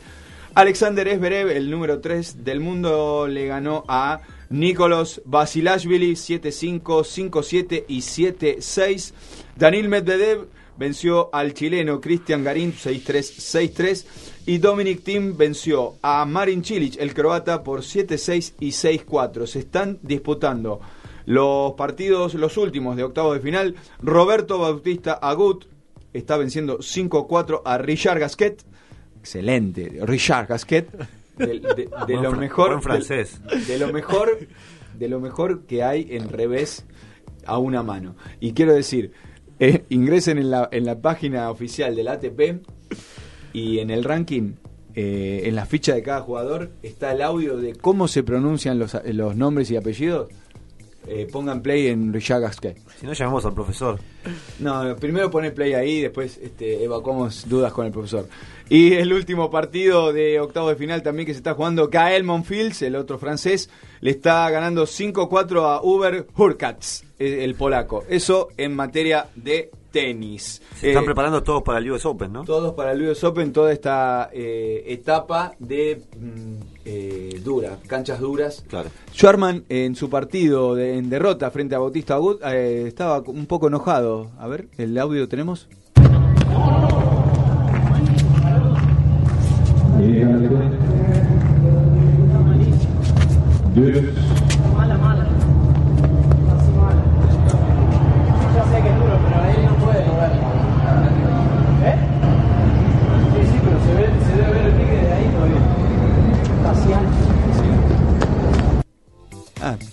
Me abrieron el micrófono antes, así ancha, decía Sherman. Esa va para Dipnep. Esa, la de Sherman, la sacamos de contexto. No, por favor, todavía no, todavía no, todavía no. Bueno, el Peque estaba un poco ofuscado eh, en su partido frente a Bautista Gut, Poderoso el chiquitín. En la ronda anterior. Eh, rugby tenemos porque los Pumas van a estar jugando su última carta, no tienen ninguna chance, pero es la última fecha del Championship y van a estar enfrentando a Sudáfrica el sábado en Salta, en el Padre Marte Arena. Dani, Tenemos- ¿sabes que tengo la formación para el sábado? Pero qué oportuno, tenés los 15 del Edesma. Vamos, los 15 de Eva van con Tetaz Chaparro, Crevi, Figalo, Alemano, Kremer, Matera, Ortega Decio, Isa, Cubeli, Sánchez, Moyano, De la Fuente, Moroni, Cordero y Bofeli. Bueno, esos son los 15 Pumas que están saltando a la cancha. Cinco cambios este, presenta el equipo de Ledesma para enfrentar eh, a los Wallabies en la última jornada del Championship. Ya sin chances, como decías Dani, pero ya eh, como, como pasaba con el tenis, en preparación eh, para el mundial que se viene el mes que viene en Tokio, ¿no? Los Pumas. Exactamente, otro de los mundiales. Otro de los mundiales. Mundial de básquet, tenemos Sí. mundial de rugby. Cargadito este año. Cargadito, y el que cargadito. viene más por los Juegos Olímpicos. Cargadito. Eh, ¿Dipnep llega? ¿Llega Dipnep? No, pará, pero no escucho, no escucho. Tiene que estar sonando. ¿Qué tiene que estar sonando? Ahí está. Uf, escucha, música para mis oídos. ¿Quién decía esa frase? No recuerdo, me suena pero no recuerdo. Quizás no, no sería conveniente Cada vez que suena esto te pones un poco rojo, colorado. ¿Yo? No quiero llamarlo así, no sé por qué. Quiero salir de acá. ¿Viste? Agacha la cabeza, siente como un poquito de vergüenza. Puede ser. Bueno, Bueno. ¿qué, qué pasa? Esta semana ¿Tenemos Venimos- o no tenemos una sorpresa? Porque me hablaron, me hablaron de una sorpresa. oh, esta semana venimos con sorpresa. Pero sorpresa y media, decían ahí un, un viejo programa. ¿No? no, con la sorpresa eh, que vos crees, pero con otro tipo de sorpresa. Así que, bueno, vamos a ver qué pasa con esta semana. Eh, Esta semana, esta, esta semana tengo un as en la manga. Ah, ¿sí? Sí, antes que empieces vos. Ah, pero pará, ¿me, me trajiste a alguien? Sí, claro. O ¿Cómo sea, los tweets los dejo para después entonces. Sí, sí, no, porque acá eh, eh, creo que creo, eh, a simple vista te digo, te pasa el trapo. Bueno, Te vamos a ver. A ver. Lo tenemos en línea a eh, el cómico, uno de los mejores cómicos que yo he visto en la Argentina, el señor Alejandro Gardinetti. ¿Cómo te va, Alejandro? Daniel Hola, García de Noche ¿cómo Pelotas. están? ¿Cómo andan? Bien, bueno, gracias por las palabras y por llamarme. No, por favor, por favor. Me dijeron que estás ahí a- con una batería preparada de, no sé, ¿cuántos chistes en cuántos minutos? Y no sé lo que ustedes digan, a ver, cuando entran. A ver, eh, arrancá cuando quiera. Acá estamos hablando de deportes. Si tenés alguno de deporte, me echamos. Y si no, lo que tengas a mano y arrancá, es todo tuyo. ¿Cómo no? ¿Usted quiere que le cuente de deporte? Ah, Este, ¿Cómo no? Le cuento de un poco de todo. Así hacemos una- un surtidito, ¿le Un parece? surtidito. Dice, doctor, doctor, ¿qué hago con la caída del pelo? No se acerque a la sopa. El otro día me gritaron daltónico, me dio tanta vergüenza que me puse colorado como un limón. Querida, hace 20 años me vení corrigiendo, me tenés podrido. 22, Roberto, 22. Doctor, estoy con gente y no presto atención, no levanto la cabeza, me río solo. ¿Qué tengo? WhatsApp. Mozo, el pollo deshuesado, ¿cómo viene? Con muleta. Amor, para ir al asado con mis amigos, ¿qué me pongo? Ponerte triste porque no vas. Los Muy hombres real. son todos iguales, decía mi abuela, terminó un partido de China contra Corea. No. Dice, papá quiere una, masquea, una mascota. Dice, nene, ya tuviste piojo y lo mataste. Del 1 al 100, ¿cuánto te gusta el sexo? 69. Doctor, ¿cómo está mi suegra? En estado crítico. Dice, qué vieja podría, está grave y sigue criticando. En la juguetería el muñeco le dice a la muñeca, ¿cuándo hacemos el amor? La muñeca dice, cuando tenga un hueco. El nene le escribe al Papá Noel, querido Papá Noel, mandame un hermanito. Papá Noel dice, bueno, mandame a tu mamá. Mi abuela quema ovejas. Qué vieja macabra. No, ovejas, te dije, boludo. ¿Qué tiene un jubilado entre las piernas? Otro jubilado. ¿Qué hace un cereal cuando se levanta? Se lava su carita. ¿Cómo reparte una docena de empanadas en el Richie? Say tú, say me. ¿Por qué dejaste de vender supositorio? Tenía poca salida. Mi marido se comía las uñas, pero le saqué la costumbre. Dice, ¿cómo hiciste? Le escondí la dentadura postiza. Bien, bien. Dice, un tipo dice al otro, conocí una mina que es renga. Dice, renga no, se dice coja, ¿qué te le está? Está para renguearla. un amigo le dice al otro, ¿vos usás preservativos? El otro dice, está loco, encima que no se levanta le voy a poner más peso. Va el viejito a la farmacia, se me da Viagra, trajo la receta, no, traje al enfermito. Venía un muchacho con el cierre bajo, una viejita lo ve y dice, joven, tiene la farmacia abierta, el muchacho la sube. Y la viejita dice, no, no cierra, atiende por PAMI. Va la viejita a la farmacia, se me da un cuarto de Viagra para mi marido que tiene 98 años. Abuela, 98 años, un cuarto de Viagra. Se la va a levantar uno o dos centímetros. Y la vieja se pasa, la quiero para que no me mee la tabla. Dos viejitas sentadas en la plaza, una le dice a la otra, me voy a levantar, se me durmió la cola, la otra silla, escuché tres ronquidos. Viejito, 98 años, llega al médico y dice, doctor, lo vengo a ver, yo tengo 98 años. Con el primero voy bien, el segundo me cuesta un poco, al tercero directamente no llego. Abuelo, a su edad, ¿para qué quiere llegar al tercero? Y yo vivo ahí. Dice, mi amor, me regalaste una cadenita, ¿me la querés poner? Y por eso te regalé la cadenita. Susana es una mujer más linda, más bella, más inteligente. ¿Eh? Vos me querés hacer el amor. Ah, encima sos adivina. Dice, viejo, me tiró un pedo sin ruido, ¿qué hago? Ponerle pila al audífono. Dice, nene, si no pasas de grado no sos más mi hijo. Al otro dice, ¿cómo te fue? A usted no lo conozco. Hablando de deporte, ustedes que me pedían, vos sabés que la mujer decía al marido, estás todo el día con el fútbol, sos un obsesivo del fútbol. No me das bola, no te das cuenta, me haces falta. Tipo, dice, no, yo no te toqué, no te toqué. muy bueno, muy bueno. O el otro que dice, viejo, estás todo el día con el fútbol, ¿qué día es hoy? Dice, hoy hace 14 años que nos casamos. Ah, ¿te acordaste? Si acá no me acordaste, ya le ganamos a Chile 3 a 0. y después está el partido de fútbol judío.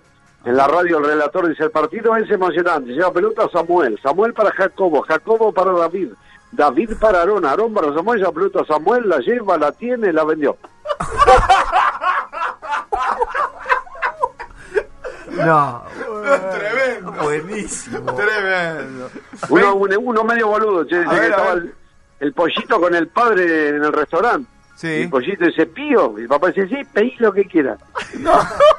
Muy boludo. Estaban los cereales reunidos. Suena el teléfono, el cereal en la tienda y dice, no me diga. No me diga. No, ¿qué va? No me diga. Y corta el otro cereal y dice, ¿qué? Lo perdimos, ¿no? Se perdió el remate. ¿Perdió el remate? Ah, se perdió, justo se fue la voz, se perdió el remate. A ver, otra vez, otra vez. No, cambiamos de chiste. Ah, bueno, no, no tiene sentido, ¿no? Dice, mamá, mamá, en la escuela me dicen mayonesa light. ¿Y por qué no te defendés? Porque no tengo un huevo. ¿Se perdió de nuevo o no? No, no, no, Era boludo entonces.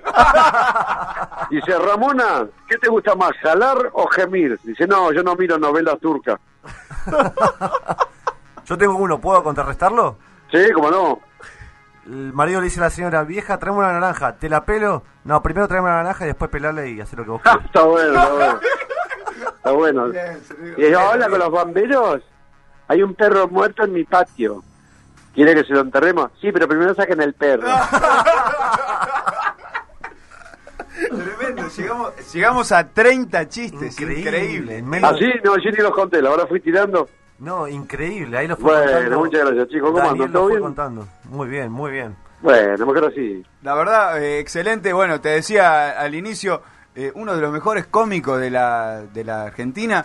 Eh, ¿dónde, ¿Dónde te podemos ver? ¿La gente te puede, te puede ver en algún lugar? Sí, bueno, yo estoy con el espectáculo, ahora estoy de gira, que estoy este fin de semana en San Miguel del Monte, después voy a Bolívar, y voy a hacer la trastienda el 14 de septiembre, con un espectáculo que se llama El Show de los 350 Chistes. Muy bien. Este, y después en noviembre en el Chacarerian, y bueno, después estoy los domingos en la Peña de Morphy, con Gerardo Rossini y Jessica Sirio, y también los que quieran seguirme, yo generalmente subo a mi Instagram videitos, mi Instagram es Alejandro Gardinetti Oficial, ahí, viste, cuando estás aburrido en tu casa, o deprimido, o porque- lo que fuere, este, me pueden eh, ubicar ahí que subo muchos chistes. Ah, Alejandro Gardinetti Oficial en mi Instagram. Ahí tenemos tu número de contacto y todo para, para contratarte, contrataciones haces. Sí, ahí está todo, sí, sí, sí, Perfecto, buenísimo. Entonces, Sí, sí, lo seguimos en Alejandro Gardinetti Oficial. Oficial. Muy bien, Alejandro, te agradecemos el tiempo. No, Noche gracias a ustedes, chicos. Un gusto y bueno, en cualquier momento, después, cuando podamos, nos da- damos una vueltita por el piso y estamos ahí en vivo. Ah, no, un lujo. Eso sería un lujo. Un lujo. Algún día combinamos. Tenemos que un arreglar, gusto para tenemos mí. que arreglar y te Sí, tenemos cómo no. acá en vivo. Cómo no, sería un gusto para mí. Excelente, Alejandro, te mandamos un Abrazo gran grande, abrazo. chicos. Gracias por todo. Suerte, un abrazo. Gracias, chau, chau. Chau, chau. Ahí pasaba Alejandro Gardinetti, crack. Un crack. Qué Muy increíble. bien, No, muy bien, muy bien. ¿Cuántos los contaste? ¿30? 30 chistes tiró. No, uno tras otro. Y, y se, se escapó uno, el del cereal, que no Sí. quiso tirar el remate. Muy bien. Bueno, una presentación digna. No, para y esta ahora- y- y ahora después de ¿y esto- ¿Cómo, lo, y cómo, lo mejor, ¿Cómo mejoro esto? Es todo tuyo, dale. Bueno. Da un poquito de agua. ¿Cómo mejoro? No, no, decime cómo mejoro esto de Gardinetti. Increíble. Te dejaron la vara muy arriba. No, muy arriba. o sea, todo, me van a poner una pelota a cada uno de los tweets que tengo acá. Claro. Pero tengo algo para cerrar que a Agus le va a gustar mucho. Es un poco polémico. El, pulgar de Chuck Norris. Claro. bueno, ¿empezamos? Cuando quieras. Bueno, Bipolardo, Estamos- un abonado a esta sección. Estamos ra- eh, racionando el agua. Y no hay más. Bueno, Bipolardo es un abonado a la sección. sí. Lo, vengo- lo traigo a mi reidor que Tincho se ríe con esta Y- parte. Y Agustín y- también. Y Agustín, pero no se escucha la risa de Agustín. Pero... El otro día me trajiste a Luquitas y a, y a Mati, que no estaban muy. No, no se rieron mucho, estaban ahí. ¿Empezamos con Bipolardo? Mati es, Es un poco más formal, más serio, más correcto. Bueno, arroba un gran Bipolardo. saludo, un gran saludo para Ciancio Sí, y Luca, Mondelo. que nos hicieron el aguante el otro día, nos- muy bien Nos hicieron dos. el aguante acá en el programa. Arroba Bipolardo dice. Salió, lo pongo en contexto. En, las, en la noticia salió que Tyson usaba la orina de sus hijos para, para pasar los dopings. Bipolardo dice. Tyson usaba la orina de los hijos para el antidoping. ¿Cómo no se nos ocurrió? Boludo, 200 hijos al pedo tuvo el Diego. Mal, mal. Es verdad. En igual, Estados eh. Unidos, por Lo que favor. pasó, claro, uno de los tantos que tuvo, ni uno pudo haber pasado la orina. Increíble. Lo que lo pasaba, ¿cómo se llama? Dieguito Junior. Y zafábamos, el- caminando lo ganamos en el 94. ¿Decís? Sí. Bueno, pelotas. Dos. Ah, me arruinaste. Pero además No me gustó, no, no, no, no, no. Ah, para mí arrancamos bien tres. un tres. Bien, bien. arrancamos Tampoco es que te metieron un 4, Bueno, ¿eh? Está bien, está bien. Con este lo vamos a mejorar. Otra vez, arroba bipolardo. Dice, hablando... Maradona, Sigmund Freud, Shakespeare, Van Gogh. ¿Sabes qué tienen en común? La falopa tienen en común. Agüita mineral y veganismo consumen los pibes. ¿Cómo mierda no quieren que salgan youtubers? Ah, no, no. Prendí. Se, se atoró Agustín ¿eh? en el control. Yo le pongo un 3. bien. Tres Estás pelotas. exigente, claro. vos Tres pelotitas. Vengo, vengo. No, este es un cuatro, cuatro, a raíz. Vengo. Cuatro y dos gajitos. Cuatro de básquet, ¿no? ¿Dos? Cuatro de ¿Dos, básquet. Agustín? Oh, ¿Qué pasó? Agustín, ese. Y bajó, metió, metió la Fauci ahí, un Mm. 2. ¿Cerramos con bipolardo? Vamos. Bueno, salió en todos lados Griezmann, ¿no? Por el tema de su Uy, pase al, al Barça. ¿Y su indiferencia con Messi también? Y- no, bueno, fue raro eso.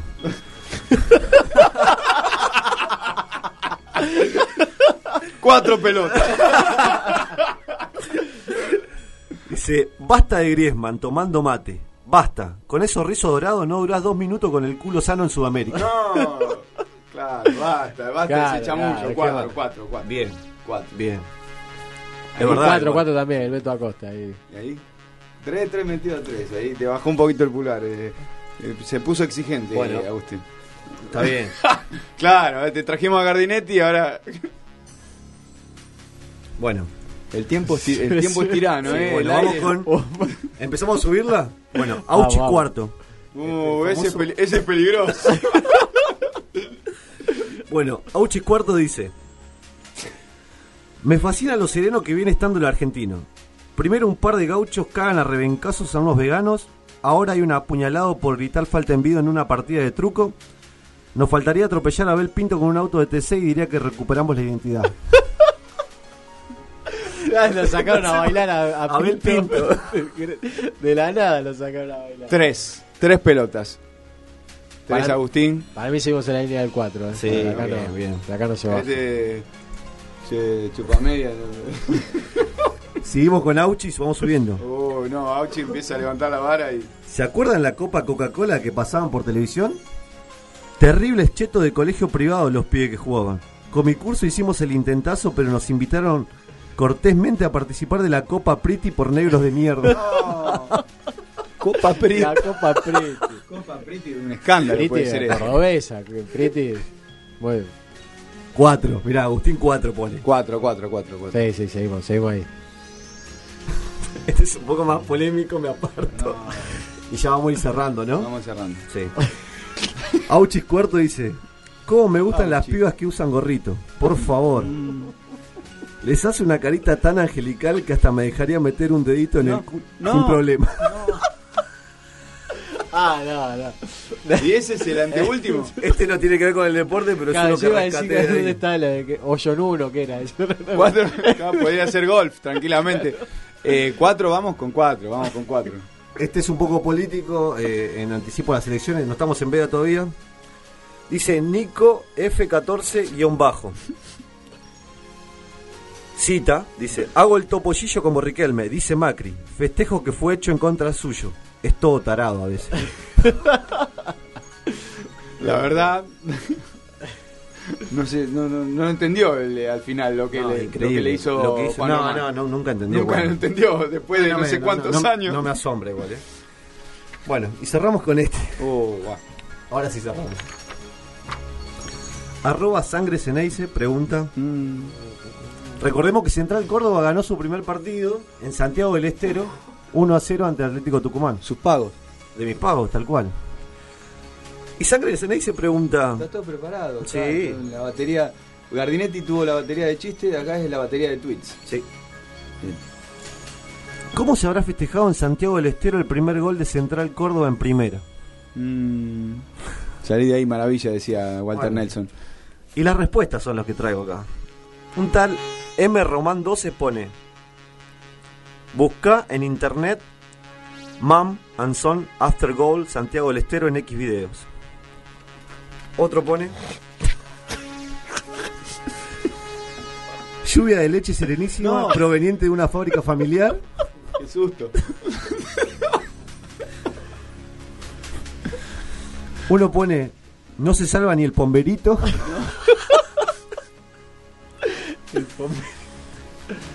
Uno pone: Teniendo relaciones entre primos, como debe ser.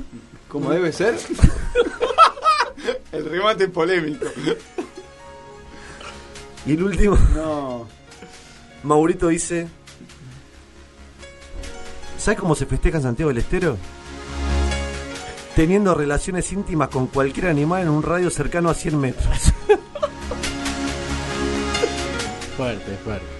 ¿Ese es el, el, el remate? Sí. Ah, estuvo light hoy. Yo No, pensé- no, no, no. esperaba que un jabalí muera. No, no, no, no, no, no, tranqui. Así como. Más de, más de un dedo o algo. Esto fue Dimnep. Ya volvemos. Espacio Publicitario.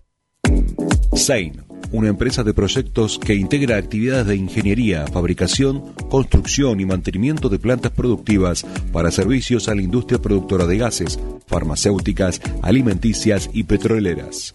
General Rivas, 1655 Bella Vista, Buenos Aires. www.sein.com.ar. Llámanos al 4668-2828. Sanse Indumentaria. Remeras, buzos, chombas, gorros, equipos deportivos y de egresados. Bandera, ropa de trabajo, chalecos, camisetas de fútbol, sublimados, bordados y mucho más. Encontraros en Humboldt y Pringles en Ramos Mejía o llamanos al 4464-3068. También nos encontrás en Instagram, arroba Sanse Indumentaria. Sanse Indumentaria. Lo que querés lo encontrás. Clientes para su producto es una empresa de marketing online con sede en Argentina, Colombia e Italia. Expertos en conquistar compradores. Existen muchos clientes potenciales para tu producto. Ellos se encargan de encontrarlos para vos. ¿Te gustaría abonar solo por las personas interesadas?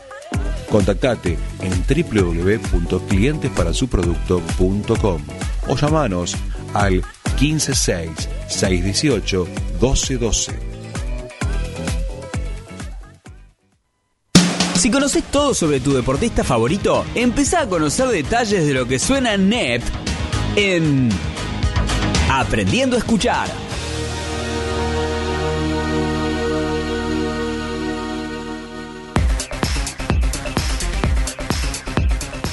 Muy bien, muy bien. Después de este momento de distensión, vamos a hacer un viaje hacia el pasado, porque en 1965 Otis Redding grababa por primera vez Respect, un tema de su autoría. Pero resulta ser que dos años más tarde, en 1967, Aretha Franklin iba a hacer una versión de este tema.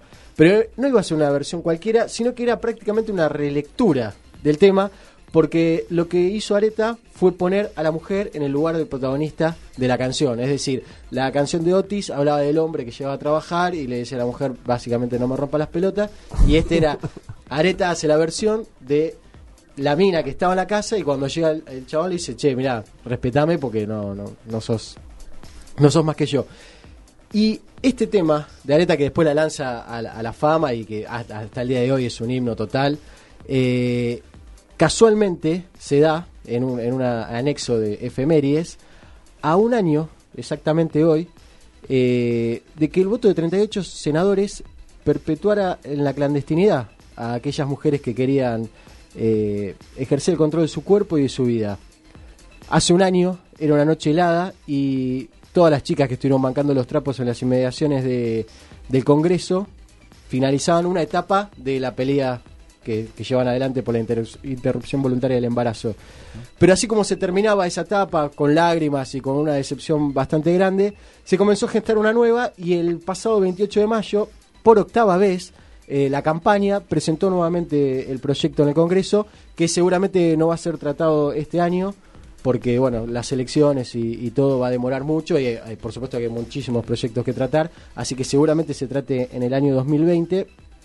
Pero bueno, me pareció interesante y para todas esas mujeres vamos con Areta y nuestro respect.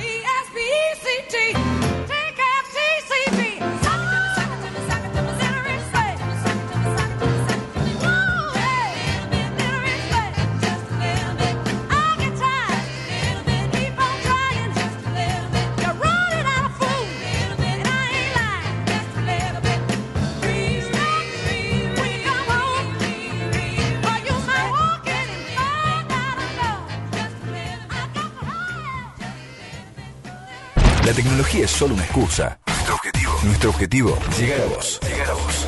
La rz.com.ar. Información que te llega donde estés.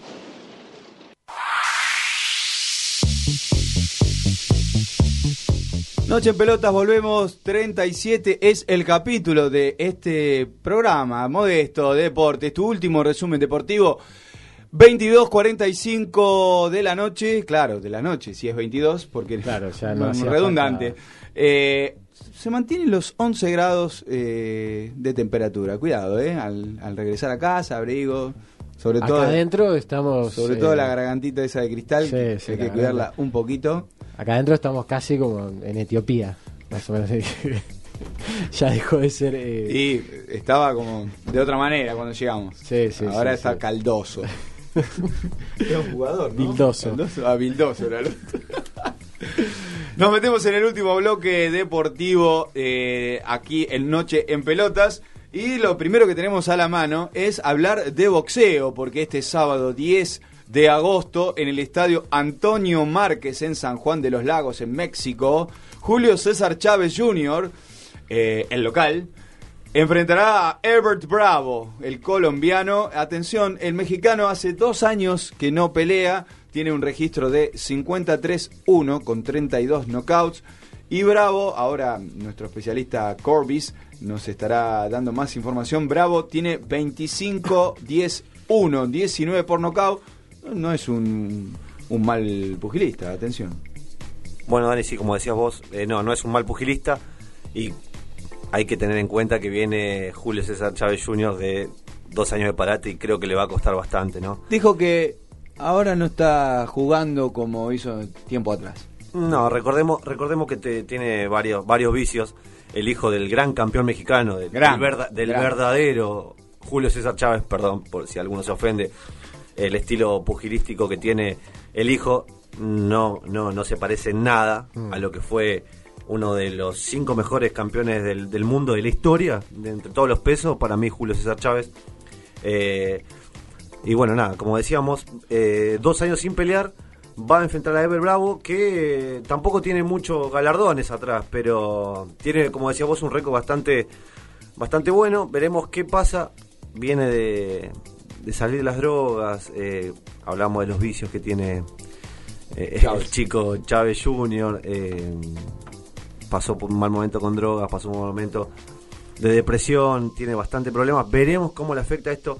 Recordemos que venía bien eh, Julio César Chávez hasta que lo la pelea con Maravilla Martínez eh, Lo lo, liquidó. lo- lo terminó de voltear eh, claramente, ¿no? Qué pelea, qué pelea histórica. Va, no sé si histórica, pero qué, qué pelea atractiva que fue No, esa. tremendo. La verdad que.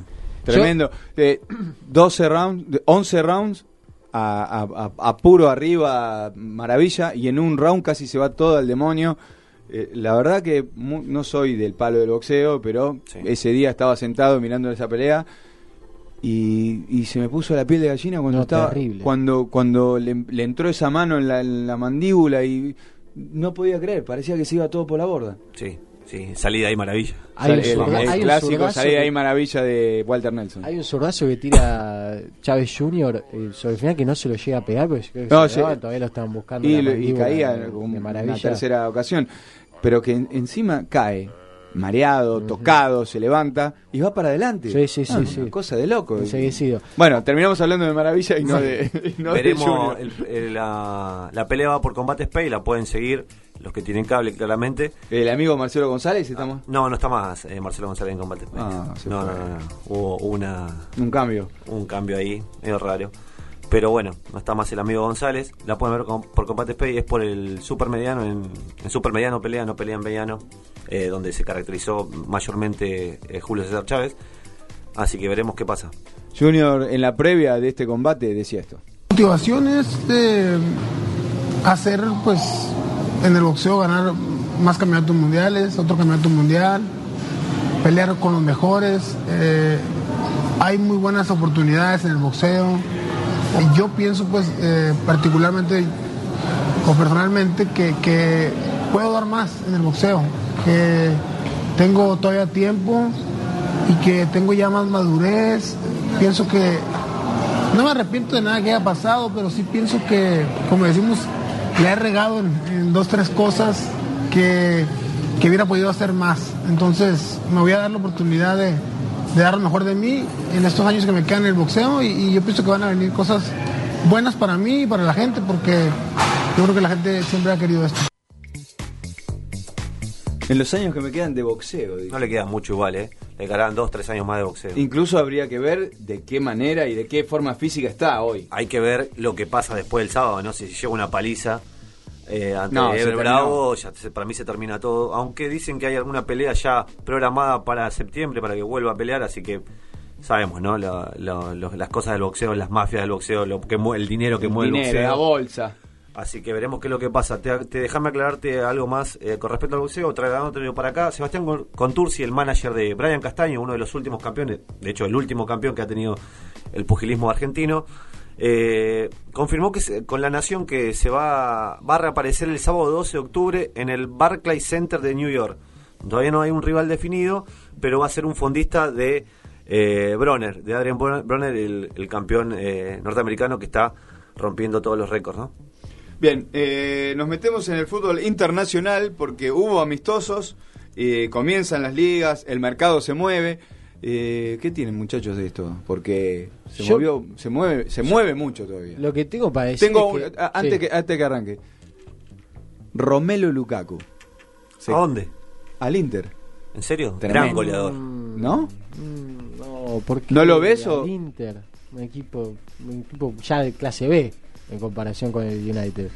Y... United. Sí, no es el mismo, convengamos que no Sí, es el no es mismo el- no Inter. es el Inter de hace unos Y el años. Milan tampoco han perdido mucho terreno. Bueno, la Juventus se ha llevado, creo que los últimos ocho escudetos los llevó la Juventus. ¿no? Decí Juventus y Cristiano fue a hablar con el mandamás y le dijo Troyo al Corti. ¿Qué?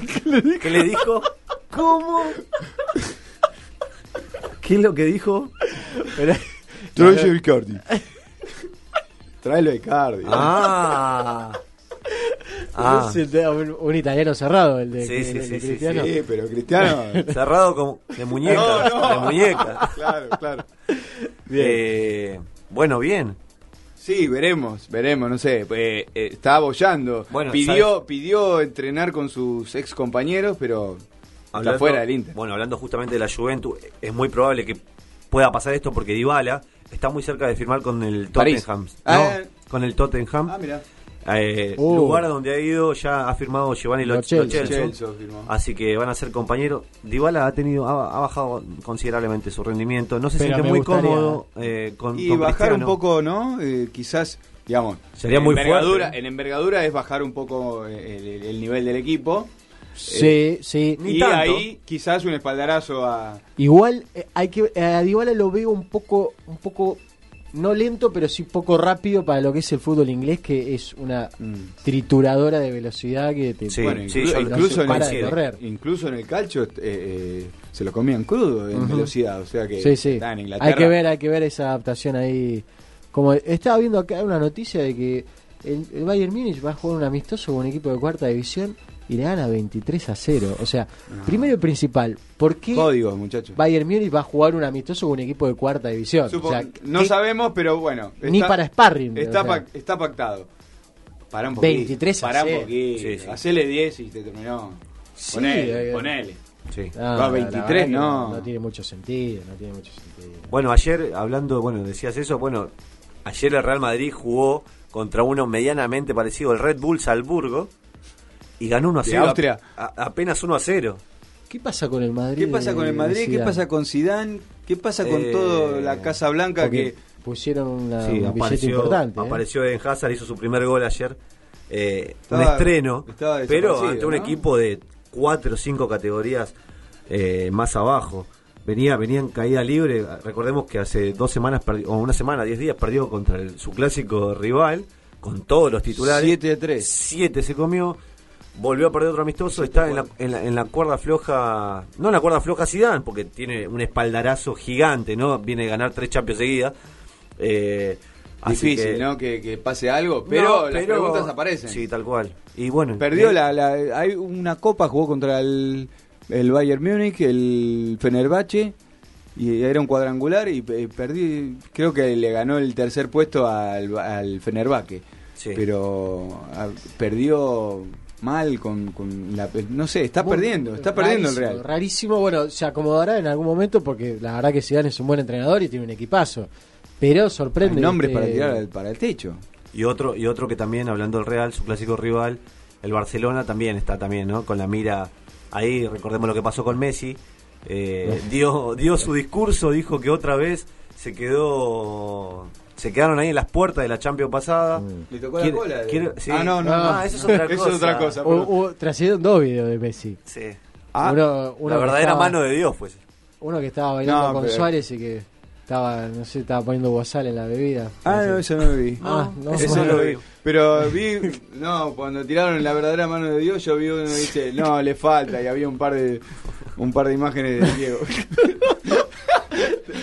Messi decía esto ante un no camp lleno.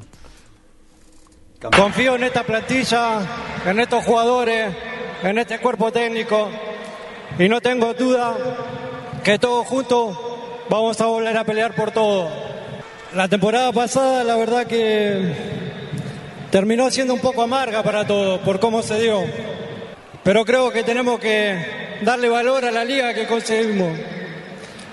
La octava línea en 11 años, eso para cualquier club sería algo grandioso.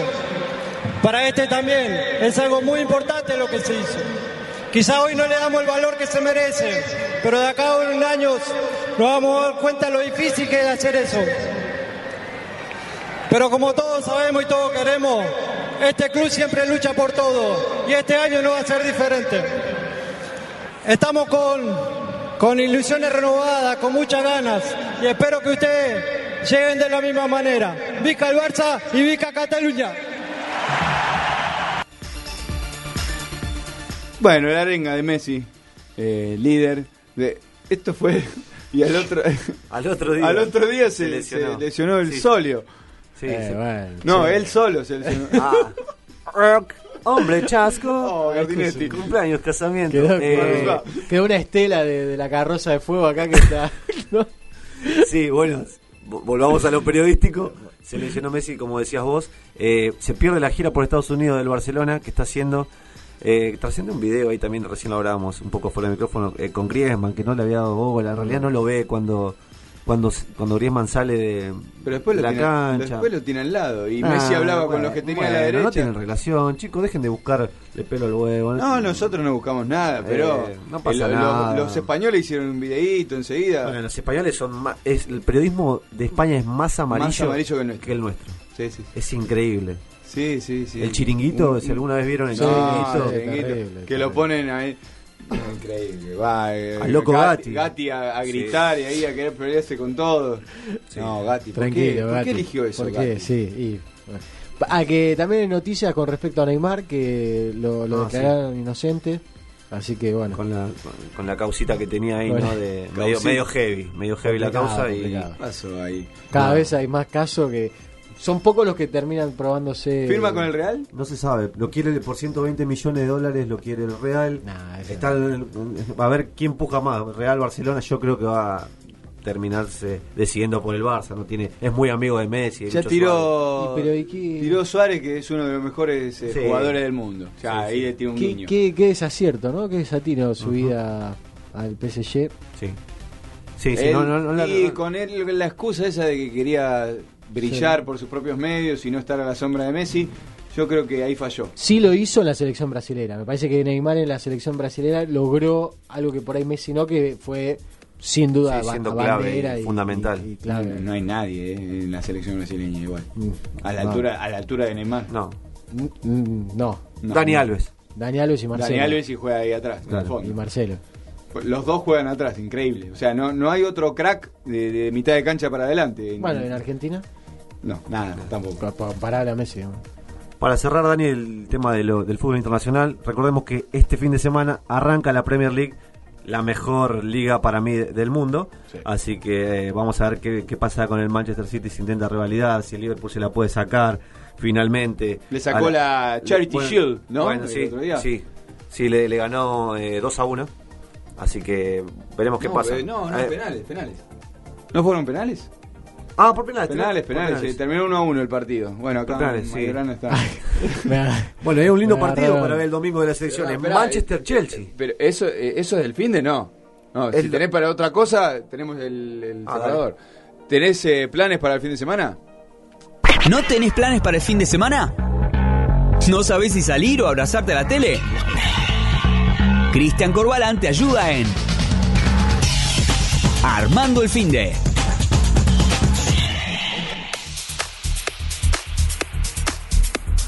Bueno, eh, hablábamos recién de. No, bueno, así que esto es un. Ya estamos. Se nota que son las 11 y hay ¡No hambre. se inunda más! No, no, está todo inundado esto, muchachos. Eh, bueno, hablábamos, hay un buen partido por la Premier League, el Manchester, recordemos que no se va a pasar nada este fin de semana por el tema de las elecciones. El Manchester juega contra el Chelsea, lo pueden ver. Y hablando de la liga inglesa, justamente le traigo para ver en Netflix el Sunderland Chill Lie. ¿Cuál? El Sunderland Chill I Die. Ah. Sunderland hasta que me muera. Ah, Traducido, bueno, habla un poco de eh, lo que fue el descenso. Le fue mal. Fue cuando descendió a la, a la segunda división del, del fútbol inglés. Y Netflix apostó a que iba a ascender. Y- Ah, como Atlas. Bueno, se, lo voy a spoilear un poco. No, no, claro, y bueno, terminó el año pasado de filmarse y terminó descendiendo a la tercera categoría del Sunderland. Y de cuatro no se inunda más. Bueno, el Sunderland, justamente hablando de barco, viene por ese lado, se recontra inundó y llévatelo. Si quieren lo pueden ver al Sunderland en Netflix, está, es una muy buena serie. ¡Carajo! ¿Ese es el presidente de Netflix? del Sunderland. Puede ser, cualquiera de los dos, ¿no? Porque Netflix... Todo la relacionado, mirá cómo relacionamos todo, ¿viste? No, increíble. Bueno, eh, gracias por haber venido. ¿eh? No, gracias a ustedes, siempre es un honor. Eh, Noche en Pelotas, eh, capítulo 37, eh, agradecimientos de rigor como siempre. En el final, operación técnica Agustín Balestreri, producción general Florencia Sánchez, Lucía Friedman, 8 de agosto. Saludos a Roger, que tengan buena vida y buena salud. Chao. Esto fue Noche en Pelotas. Tu último resumen deportivo y algo de música. Nos reencontramos el próximo jueves acá, en la RZ. www.larz.com.ar